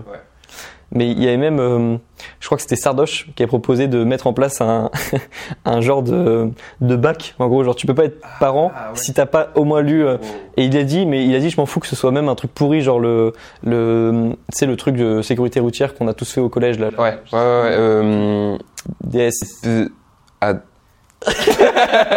le DSR, attends. Ah, ASSR. ASSR, attestation sécurité routière, un truc comme ça. Genre c'est facile, tout le monde l'a eu. Mais alors il disait euh, oui juste un truc euh, très facile mais que tout le monde doit remplir. En vrai je me dis ça doit être galère à mettre en place quand même. euh. Bah ouais, parce que tu peux pas vraiment empêcher les, les gens d'avoir des enfants. quoi. Et puis il y a aussi la grossesse qui est pas forcément désirée, tu vois. Donc tu vas pas obliger les gens en plus à passer un. Mais en gros il, il donnait son point de vue et moi je me dis non en vrai pas à ce point-là. Mais au moins euh, dans la conscience que un parent ait lu au moins un livre sur un sujet, je pense. euh. Et en même temps c'est vrai que il y a des parents qui sont des très bons parents, ils ont jamais lu un livre sur le sujet. C'est clair, complètement. Ouais, ouais. Ah oui, oui, complètement. Bah, je pense mes parents, mes parents. Je crois pas qu'ils aient lu de livre sur le sujet. Ils en ont lu un sur l'adolescence à un moment, parce que c'est une phase différente aussi. Mais euh, je crois pas euh, dans l'enfance, et pourtant c'est des très bons parents, tu vois. Oui, oui, oui, c'est vrai que c'est pas, c'est pas obligatoire de. Mais bon, nous, comme on est rentré dans cette étape de growth mindset, On va lire des livres. de d'évoluer, euh, en vrai, on va lire des livres sur, sur un peu tout, je pense. Dans... Mais c'est beau en même temps de se faire accompagner dans toutes les étapes de notre vie, tu vois. Mhm, D'ailleurs, c'est un peu ça sur YouTube. Là, t'accompagnes des gens sur YouTube. Et euh, bah moi, je- comme je suis un peu dans la même euh, étape que toi, tu m'accompagnes plus dans le sens où on a l'impression que j'ai, on a un peu la même vie en ce moment. On a, on, est plus étudiant et on essaye de se débrouiller sur YouTube. Mais euh, toi, j'imagine que tu accompagnes aussi des gens qui sont euh, à la première étape du processus de Ouais. se trouver, faire des choses de sa vie et tout. Bah finalement, comme, euh, comme certains autres youtubeurs l'étaient pour moi, comme Ouais, tu Autodisciple, vois, Antoine c'est la torche qui se, la torche, Ouais. on, re- on Ouais, la torche. c'est ça, ouais. Ok. Et donc, euh, c'est quoi le, c'est quoi par exemple ta vidéo préférée? Sur YouTube, la, la mienne ou sur Ouais, YouTube Ta vidéo préférée à toi Euh, En fait, je dirais que c'était peut-être les, les- les premières vidéos de l'année où je suis euh, allé à l'atelier, parce que ça me rappelle des une, une- un- une- un- ouais et un certain état d'esprit dans lequel j'étais à l'époque, tu vois. Ces vidéos-là, elles te plaisent parce que elles te rappellent cette période-là. Ouais, ouais, je crois que c'est ça. Mais sinon, après, au, au niveau de celle que j'ai vra- vraiment bien aimé au niveau de la, de la réflexion que j'ai développée, c'était euh, travailler n'a pas de sens. Et même au niveau du montage et tout, il y, avait des trucs qui me, qui me plaisent bien. Donc je pense que c'est ma vidéo préférée. Ok. Je crois que je l'ai, ouais, vu aussi, mais je me rappelle plus donc du montage en particulier. Ouais. Mais euh, c'est ça, c'est des sujets qui, qui m'intéressent à fond, quoi. Il n'y a pas beaucoup de vidéos sur le sujet encore, sur. Mais c'est, c'est aussi l'influence de, de Peterson, qui était un des premiers à parler de l'importance du sens dans sa vie. Euh, bah, pour le coup, sur cette vidéo, c'était pas vraiment ça. Euh, je, je sais même plus ce que je disais dans, dans cette vidéo, mais c'était un peu. euh, Je parlais justement de ma remise en question par rapport au salariat que j'avais que. Bah finalement, euh, c'était pas comme euh, comme comme ce que comme ce que je pensais, euh, ce qu'on me laissait croire. Ok, parce que quand je pense au sens, moi j'imagine toujours euh, Peterson. euh, Ouais. Parce que moi c'était un des premiers à parler du, du fait de l'importance du sens dans ce qu'on fait et de trouver du sens dans sa vie, euh, surtout lorsqu'on est euh, un jeune adulte qui commence à rentrer dans la vie active et qu'on se rend compte qu'en fait le sens c'est on a besoin de ça en fait. Ouais. Parce que petit on nous le donnait avec euh, l'école, on nous disait l'école c'est le, enfin ton sens tu le trouveras à l'école, tu le trouveras en faisant. Ouais, ouais. Et surtout on te donnait des ordres en fait. Oui, c'est vrai. Et c'est vrai que quand t'es adulte, euh, c'est à toi de trouver ton sens. Et si tu l'as pas, c'est c'est la, dé- c'est la déprime en fait. Ouais. Après, c'est ce que je disais dans cette vidéo. Je crois que c'était surtout. euh, euh, Enfin, je disais, ça ça n'a pas de sens parce que je disais ça parce qu'en fait, ça prend une grosse partie de, de ta journée. Pour moi, 35 heures, c'est énorme et ça te laisse le temps de rien faire à côté et juste t'es es dans le t'es dans le travail. Juste, tu te lèves le matin, tu vas travailler, tu rentres chez toi, tu dors, machin, et tu tu peux rien faire à, à côté. Et c'était dans dans ce sens-là et que je me ouais. C'est le circuit, euh, bah, le fameux euh, boulot, dodo. euh, ouais, ouais, c'est ça. Ouais. Et ça, ça n'a pas de sens encore plus vu de l'extérieur, vu de. Si on prend un peu de recul sur ce qu'on est en train de faire de notre vie, de notre temps, c'est clair que ça, ça aurait pas de sens en fait. Ouais, ouais. Et ça, c'est aussi euh, en effet un, euh, je pense, un truc qui t'a déplu dans les études, c'est euh, le temps qu'on passe à apprendre des choses Ouais. qui ont une valeur ajoutée parfois assez faible dans notre vie, alors qu'en fait, en deux heures par jour, on peut développer une compétence qui change notre vie en fait. Oui, c'est vrai, complètement. Ça, c'est, je dirais que si moi je devais faire une vidéo sur travail n'a pas de sens, je tournerais aussi euh, un peu comme ça. Ou même, j'avais fait, une, bah moi j'ai fait d'ailleurs une vidéo sur les études, les révisions n'ont pas de sens. Ok. Moi, c'était vraiment sur les révisions et je me disais, euh, je suis en train d'apprendre des choses que je vais devoir réapprendre dans quelques années de toute façon euh, si je suis professionnel, ou alors je vais devoir apprendre des choses que à 80% du que 80% du temps je vais ne pas avoir besoin d'utiliser dans, dans ma vie. Et c'était plutôt sur ça, ouais. Le, Ok. Je, je me regardais, en fait, c'est ça. Quand, a- de toute façon, il y a assez peu de choses qui ont du sens quand tu les regardes. c'est clair, en vrai, ouais, avec la distance. Parfois, je m'imagine, euh, ça me fait penser à ça quand je vois des caméras dans un restaurant, par exemple, où je suis. Genre, on est tous là dans un, on, s'est- on est tous des humains et on s'est réunis et on met de la nourriture dans une assiette et on mange tous cette assiette et on paye et on sort. Ouais, ouais. Et même un truc où parfois je fais un truc, je fais du montage vidéo, genre j'adore cette activité, tu vois. Et je me, je me vois de l'extérieur, je vois un Gus qui tape des touches sur un clavier comme ça, il fait du montage. Et après les gens, ils vont, et après euh, même moi je regarde une vidéo, j'adore. Et vu de l'extérieur, je suis un gars, je fixe un écran et euh, je peux le fixer 20 minutes, euh, une Ah heure, ouais, deux c'est heures. trop bizarre. c'est Ça n'a pas de sens en fait. Mais même ça, là, genre. euh, Bah, c'est- alors si ça, ça a du sens. Genre c'est des discussions. Ouais, mais on, on les filme, tu vois, finalement. Genre pour que d'autres personnes qui peuvent aussi avoir des discussions nous écoutent et nous regardent sur leur écran. C'est bizarre. Ouais, alors moi j'avoue que le podcast pour moi c'est un truc qui est très important dans ma vie, donc je dirais que ça a du sens. Ça, Après, manger aussi, ça, c'est important. c'est vrai. Mais je parlais plutôt, des, je parlais plutôt du resto, tu ouais, vois. ouais, ok, ok. Tu sais, je de- tous les trucs sociaux, en fait. Ouais, ouais, tout ce qu'on a créé. sociale, ouais. Parce que pour moi, les discussions, ça a toujours été présent dans toute la. Ça fait partie de notre évolution, c'est la nature de l'humain, tu vois. Ouais, ouais, Manger aussi. Mais les restaurants, non. Le fait de. Bah, si, en, en- manger en tribu, mais c'est pas, c'est pas, c'est pas une tribu, le restaurant, tu vois. Ouais, ouais, c'est pas un lieu où Ouais. tu y vas juste pour euh, discuter et manger. et- C'est ça. Mais. en- alors, c'est vrai que le fait d'écouter des gens qui parlent comme si on était présent dans la discussion à travers un écran, ça, c'est pas naturel. Mais je trouve que euh, c'est ça aussi la beauté Internet, c'est d'accéder à des discussions auxquelles des gens ne pourraient pas avoir accès. Et moi, parfois, je, je- bah, moi, je suis originaire de Normandie. Mec, euh, autour de moi, dans mon entourage en Normandie, dans ma ville de 9000 habitants, il y a personne qui aurait pu changer ma vie, je pense, tu vois. Je je pourrais avoir des leçons, des leçons, mais parfois j'écoutais une vidéo d'un gars qui était aux États-Unis, je me disais j'ai accès à ce contenu-là, c'est incroyable. Ouais, ouais, c'est clair. C'est clair. Et euh, donc ouais, en effet, par contre, c'est vrai que on peut. De toute façon, dès qu'il y a un écran et que tu prends du recul sur ce que la personne euh, regarde sur l'écran, ça paraît tout de suite stupide en fait. hein. C'est pour ça que quand tu vois des les parents qui disent à leurs enfants ouais tu passes toute ta vie sur le téléphone parce que eux ils voient l'enfant sur le téléphone et ça, ça paraît stupide en fait parce que eux ils jouent à la gamelle parce que eux ils faisaient des jeux dehors en extérieur mais c'est vrai que parfois euh, bon ça peut paraître stupide mais en même temps sur l'écran tu peux apprendre tellement de choses aussi Ouais, euh. ouais, ouais. mais c'est pour ça que j'aime bien les podcasts parce que tu peux apprendre des choses et tu mets le téléphone ailleurs Ouais. et donc tu peux vivre ta vie quand même Ouais, ouais, ouais. Tu peux courir, tu peux marcher, tu peux faire des choses et en même temps tu profites de pour moi la valeur ajoutée d'internet c'est bah, c'est la connaissance en fait. Donc pour moi c'est le podcast, c'est la c'est l'avenir, c'est le c'est ce qui rassemble tout ce qu'il y a de bon d'internet, enfin la meilleure chose d'internet euh, ever, la connaissance, le partage de connaissances et en même temps ça te ça t'offre le luxe de pouvoir vivre ta vie euh, sans être attaché à l'écran en fait. Ouais, ouais, ouais, ouais, je suis d'accord. Bah, ouais. Ok, donc je te pose la question juste parce que euh, j'aimais bien euh, savoir la vidéo préférée des Ouais. youtubeurs. Et euh, tu penses qu'à l'avenir, ta vidéo préférée ever, celle où tu vas être ton petit chef-d'œuvre? Ouais, bah, sou- souvent c'est ce que je dis à mes potes, c'est que ma vidéo quand je, en fait ma vidéo je l'aime bien jusqu'au moment où je la sors. Après quand, quand la vidéo est sortie une semaine après, je dis ah Ouais. elle est pas bien, tu vois. Ah ouais? Et donc à chaque fois ma vidéo préférée c'est souvent c'est souvent celle que j'ai sortie, euh, Ouais, la- la dernière que j'ai sortie pendant une ou deux semaines. Et après ça s'arrête et je ressors une et c'est elle ma préférée. Ok. Et c'est quoi la prochaine vidéo Tu l'as en tête euh Ma prochaine vidéo c'est quoi? Ah oui.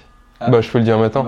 En gros, je me, je m'étais lancé le défi de, de quand quelqu'un me fait une proposition, soit je dis, en fait, mon, ma réponse par défaut c'est non, ou alors c'est un oui, mais si je suis à, à 100% chaud pour faire ce truc-là, tu vois. Sinon, c'est non direct, parce que tu sais, on se retrouve tous dans des situations où on dit oui, et à la fin, on est dans un truc où on a- on n'avait pas envie d'y être. Horrible. Horrible. Et euh, voilà, mais ça a été un, bon, la vidéo sera sûrement sortie, mais ça a été un, un énorme échec. Ah merde. C'est trop difficile, mais il, il- il y a, il y a Ah donc la vidéo c'était soit oui, oui à 100%, soit Ouais, non. ouais, Parce ouais. que sinon, si tu fais pas l'effort de dire euh, oui ou non, Ouais. t'es entre les deux et tu finis par accepter. Ouais, c'est ça. Mais Ok. en, en fait, je, je, je me rendais compte qu'il y a plein de situations où tu peux pas dire non comme ça, tu vois. Juste, il je- il y avait un exemple où j'étais, euh, c'était euh, euh, pendant les vacances de Noël, j'étais dans ma famille et on me propose de regarder un film. Et moi, j'a- j'avais pas envie, tu vois. Et j'avais, j'avais pas non plus envie de dire non frontalement à la personne parce que j'avais pas envie de la blesser, tu vois. Ah c'est typiquement que, que des l'exemple. trucs comme ça. euh, Et après, tu te retrouves à faire les choses euh, à moitié, enfin à moitié. T'essaies de d'avoir ton téléphone pour avancer sur ce que tu voulais faire vraiment pendant le film. Et en même temps, tu regardes autour de toi, tu vois qu'il y a tes parents, genre t'es content de passer du temps avec eux.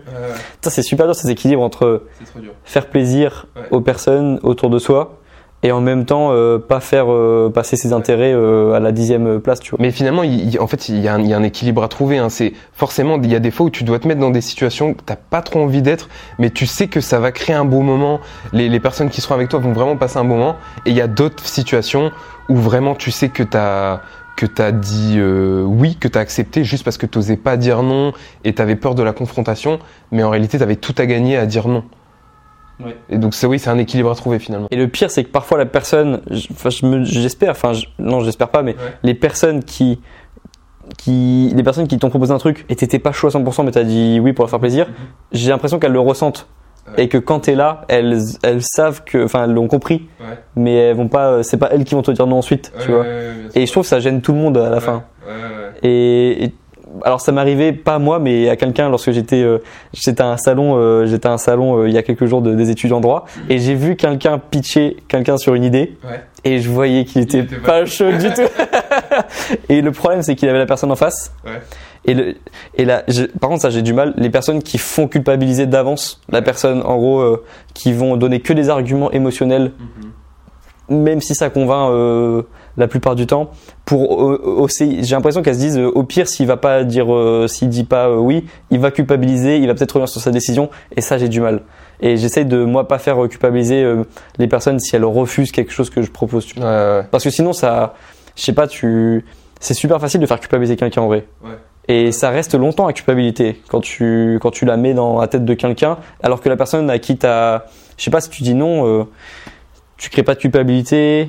Enfin, je sais pas, c'est dur. Si, parce que tu crées de la même quand tu toi tu dis non, tu vas culpabiliser parfois. Oui, oui, il y, a- il y a ça aussi. Mais de toute façon, ouais, c'est le fait de prendre des décisions qui crée de la culpabilité. Ouais, ouais, c'est ça, ouais. Et le fait de dire non, à des- dire non, c'est super dur. C'est un bon sujet parce que dire non, c'est un des Ouais, parce qu'il y a la peur de manquer, il y a la peur de se dire euh, est-ce que si j'avais dit oui, ce serait passé. Moi, je sais que c'est surtout. euh, j'ai peur de blesser la personne, tu vois. Ok, il y a ça aussi. ouais. Ouais. Moi, c'est vraiment ça le problème. C'est pour ça que j'ai- j'aime, même si j'aime pas trop recevoir des mails, Ouais. J'aime le principe des mails parce que je dis non à un mail, tu vois. Oui, je oui. dis pas non à une personne. J'imagine pas la personne, j'ai pas forcément parce que le nombre de personnes à qui j'ai dit non ou à qui j'ai pas répondu, Ouais. il est euh, phénoménal depuis euh, quelques années. Et je, ça me fait du bien de pas imaginer la tête de la personne parce que si, si j'imagine que c'est des bonnes personnes, tu vois. Même si le projet il me plaisait pas forcément ou ou euh, je sais pas, je, je, je voyais pas l'intérêt, euh, c'est sûrement des bonnes personnes derrière. Ouais. C'est super dur de se faire pitch, de se faire pitcher devant par une personne sympa Ouais. et de dire non. Ouais, ouais. Mais c'est pour ça que les commerciaux ils veulent tous te voir en, en réel, tu vois. Mais c'est, c'est, c'est, ouais, ça c'est des situations euh, gênantes et en tout cas c'est, ouais, t'as fait souvent des expériences un petit peu gênantes, euh, te faire rejeter. Ouais, euh, exactement. et euh, ça plaît aussi sur YouTube. Ouais, on, on aime voir quelqu'un se faire rejeter, ça nous aide nous. Bah, à- après, il y en a qui sont aussi mal à l'aise euh, Voilà. de voir ça, mais. euh, Mais ça fait partie de la gêne. Par contre, la gêne fait partie du, du progrès à 100%. Complètement. Oui, oui. oui. Et Ah oui, oui, oui. D'ailleurs, c'est pour ça que ton- dans tes vidéos, c'est bien de montrer que parfois t'es gêné euh, et que euh, tu vas pitcher des gens. D'ailleurs, toi-même, t'as pitché des gens sur des idées pour euh, voir ce qu'elles allaient dire et Ouais, ouais, tu te faisais rejeter parfois par euh, des personnes. Et c'était, euh, c'est bien de montrer ça, tu vois. Mais euh, ouais, bah c'est une bonne expérience. Ouais. C'est une bonne expérience. Et ce serait quoi le J'aime bien poser une question aussi. C'est quoi la dernière chose que t'as faite qui t'a fait peur? Bah, tu vois, c'est marrant que j'y j'y pensais parce que, euh, tu sais, souvent, il. euh, On crée un podcast à deux. Ouais, ouais, c'est clair. Un duo. Parce que tu sais, j'y ai pensé tout à l'heure quand on était à la salle, mais tu vois, la barre de deadlift, elle me faisait peur. Mais oui, quand elle commence à se tordre. Mais je, je savais que là, 150, je suis pas confiant, et j'étais en mode, euh, pff, ça va être, ça va être dur, tu vois. Et je, C'est clair, la pression de se faire écraser par le poids que tu dois tu- c'est clair. Mais c'est pour ça que tu sais, il y, a- il y a des mecs euh, en muscu, ils disent ça, ils disent si, si t'as pas peur de ta barre de squat, c'est que t'es pas dans la bonne direction. Ouais. Si elle te fait pas peur, si ta barre te fait pas peur, c'est que ça va pas. C'est souvent des mecs en fauteuil roulant qui disent ça. euh, Mais sinon, en, en vrai, ta, ta question est super intéressante. Et euh, parce que je pourrais parler d'un autre truc, parce que là c'était physique, tu vois. Mais je pense peut-être que tu parles d'une peur. euh, Après, c'est vrai qu'il y a différents types de peurs. Ouais, il y a ouais, la peur mentale aussi, euh, Mhm. bah, qui est une des. Là, c'était une peur physique, mais mentale aussi. Enfin, c'est. Ouais, ouais, ouais. Bah, en vrai, c'est une bonne réponse. Hein. Euh, la salle, euh, il y a des fois où j'ai vraiment. euh, En effet, quand tu pousses un poids, Ouais. euh, bah, se retrouver. On s'est tous retrouvés coincés euh, sous une barre. En vrai, c'est pas, c'est pas confortable. hein. Donc, euh, je comprends. C'est une peur. euh, c'est une peur, euh, une peur justifiée. Ouais. Et la peur, euh, donc sûrement la gêne, la gêne que tu as eue pour ce dernier tournage. Une- Ben oui, c'est pareil, tu vois. Ben forcément, quand, quand, quand tu vas rencontrer une personne que tu connais pas, tu te dis, euh, bah voilà, tu, tu sais pas comment ça va se passer. Tu vois, il y, a- il y a un petit, il y a un petit truc, une petite appréhension. Ouais. Donc euh, ouais. Ouais, ça c'est la gêne aussi. Ouais. Mais la gêne, on n'en parle pas beaucoup. C'est toujours la peur dont on parle, euh, la peur euh, dans les conférences, tu vois, faut faire ce qui vous fait peur. Ouais. Mais jamais on dit euh, c'est normal d'être gêné aussi. Ouais, c'est vrai, c'est vrai. Et pourtant, ça nous arrive tous. Hein. Ouais. Mais la gêne, ça fait partie. euh, Enfin, c'est, enfin, c'est humain. euh. Dès que t'as des relations, de toute façon, il y aura de la gêne au début de la relation. Et ça, les... c'est à cause des films aussi. Dans les films, c'est super smooth. Oui, exactement, exactement. Ouais, euh, le regard, le regard, on boit un verre, ouais, pas de même pas besoin de dire euh, on va boire un verre, ils vont boire un verre direct, tu vois. Fusion direct, pas de discussion gênante. et, et le, c'est vrai, pour finir sur ça, sur les relations, par, si je peux donner un conseil par rapport au film pour euh, avoir euh, pour avoir eu plus de relations dans les dernières semaines, discussion, discussion plutôt. Il y a toujours, tu, vas me dire ce que tu en penses, mais même quand ça se passe bien, même quand tu parles, il y a des discussions intéressantes, tu vois, imagine tu as un date, il y a des discussions intéressantes, il y a toujours un moment où c'est gênant. Genre une discussion, tu fais ah merde, j'aurais pas dû dire ça. Et Ouais. après tu remets en question tout ce que t'as, genre tu, ça, ça nique tout. Genre t'as l'impression de faire un perfect. Ouais, ouais, ouais. Et là, t'as- t'annules tout et ouais, ouais, putain. Mais ça, ça me paraît important de le dire, tu vois. Parce que moi, je sais pas, avant je me serais dit bah non, dans les films ça a l'air parfait, euh, oui. faut gérer la discussion. ouais. Il y a toujours un moment dans le processus euh, de découverte d'une personne, euh, un moment gênant. tu vois. Qui sera gênant. Bah, forcément, c'est sûr. bah, par définition, en fait, parce que si c'est pas gênant, c'est que, enfin, je sais pas, tu, tu connais déjà la personne et. C'est sûr que si tu la connais pas, il y a forcément. euh, Mais tu sais, c'est- bête, c'est normal de, de le répéter, mais j'ai pas l'impression qu'il y en a beaucoup qui en parlent, tu vois. Justement parce que c'est gênant. Donc, si quelqu'un dit c'est normal que ce soit gênant, ça veut dire qu'il a déjà connu des moments gênants et du coup ça, ça, c'est mieux de dire, de jamais dire ouais, c'est de jamais parler de gêne parce que ça, ça fait croire que t'es jamais gêné. hein. Exactement, exactement. Et sur YouTube, ouais, c'est vrai que, enfin, tu sais, les, il y a, enfin, je, je, je, je vise personne en particulier, mais tu vois, il y a, y a beaucoup de YouTubeurs, je pense, avant, ils essayaient de montrer qu'ils étaient très, euh, très sûrs d'eux, etc., qu'ils avaient aucun défaut. Et là, il y a un peu, j'ai l'impression, cette tendance inverse où les YouTubeurs essaient de se montrer, se montrer un peu plus euh, au naturel et montrer leurs faiblesses. Et moi, je sais que c'est ce que j'ai envie de faire aussi sur ma chaîne YouTube. J'ai pas envie de me faire passer pour quelqu'un que je suis pas. Bah, c'est même euh, l'essence de YouTube. En fait, je pense même pas que sur YouTube ils fassent exprès. C'est juste que comme c'est des personnes lambda, dans, c'est pas des personnes qui ont eu, euh, je sais pas qui, qui ont eu, euh, c'est vraiment des personnes de tous les jours sur YouTube. C'est ça que j'aime bien. Et Après, il y a tout, hein. Ouais, il y a tout. Ouais, mais t'as pas des gens qui, euh, qui viennent d'une famille de youtubeurs comme avant, t'avais des gens qui venaient d'une famille d'acteurs, Ouais. qui avaient déjà tous les codes, genre qui, à qui on donnait les codes. Et donc, euh, je trouve qu'on trouve facilement des personnes plus naturelles sur YouTube, et c'est pour ça que ça marche bien, euh, qu'il y a de plus en plus de youtubeurs aussi. Enfin, moi, je regarde, je regarde que des personnes sur YouTube quasiment euh, sur mon écran en fait, très rarement, jamais la télé en fait. Ouais. Donc, ouais, ça fait, bah, c'est ce qui plaît sur YouTube. hein. Donc, euh, ouais, rester naturel, c'est, ça tes objectifs, rester naturel c'est ça, ouais. continuer de, bah, de progresser, Ouais. de d'avoir des moments forcément de gêne parce que tu vas progresser, donc forcément tu vas être gêné, Ouais, ouais. des moments où tu vas avoir un peu peur aussi. Et puis à 34 ans au maximum être papa. Exactement. C'est ça? Ouais. C'est tout ce qu'on peut te souhaiter Ouais, pour, ouais, la pense, ouais, suite je pense que c'est le mieux. Ok. Les 100 000 sur YouTube aussi euh, bientôt? Ouais, j'aime. Bah, pff, petit objectif, même si ça, c'est un peu. euh, Peut-être cette année, ce serait bien. tu seras content. Ouais, ouais. Ouais. Mais tu sais, on peut pas trop se dire, euh, bon, bah, cette année, j'aurai 100 000, euh, 100 000 abonnés. Mais cette année, ce serait bien. Ouais, ce serait bien. Ouais, ça, ça a des chances. Ouais. On est en, on est en mars, Ouais, ça peut, ça peut le faire. Ok. Mais en tout cas, mec, euh, je te le redis, mais j'adore vraiment beaucoup. Euh, J'aime vraiment beaucoup ce que tu fais. Et euh, c'est toujours euh, une, une vidéo différente que je vois arriver euh, quand je vois qu'il y a une vidéo de toi qui, qui arrive. Je sais toujours euh, justement pas à quoi m'attendre. Ouais. Et je sais que en tout cas, il va y avoir un petit montage, une petite, un petit truc que je vais apprendre. Ouais. Et j'aime bien justement ton naturel. Et je trouve que c'est cool de mettre, de, qu'il y ait de plus en plus de youtubeurs naturels comme ça. Merci. Et tu montres très facilement ta personnalité aussi Ouais, chose que moi j'ai j'ai du mal à faire aussi euh, alors que ben je sais pas il y a toi tu l'as fait très euh, très vite en fait Ouais. Dans- ouais, ouais. j'avais même l'impression que bah je- maintenant je sais que tu avais une chaîne YouTube avant ouais. mais je comprends mieux pourquoi tu arrivais très vite à être naturel dans tes vidéos parce que en effet tu étais très naturel dès le début et j'ai fait putain euh, euh, bien joué tu vois et donc euh, ben bon courage pour la suite et très content de t'avoir eu sur le podcast et d'avoir eu cette discussion Ouais, c'était très cool Merci beaucoup, Grégoire. I don't wanna, no, I don't wanna, I don't wanna keep playing with you, keep playing with you. I just wanna, yeah, I just wanna, I just wanna sustain with you, play no games with you. You're the apple in my eye, my eye, eye, eye. Every time make you leave, me Hi, I'm Daniel, founder of Pretty Litter. Did you know cats tend to hide symptoms of sickness and pain? I learned this the hard way after losing my cat, Gingy. So I created Pretty Litter, a health monitoring litter that helps detect early signs of illness by changing colors, saving you money and potentially your cat's life. Pretty Litter is veterinarian developed, and it's the easiest way to keep tabs on your fur baby's health right at home. Go to prettylitter.com and use code ACAST for 20% off your first order and a free cat toy. Terms and conditions apply. See site for details.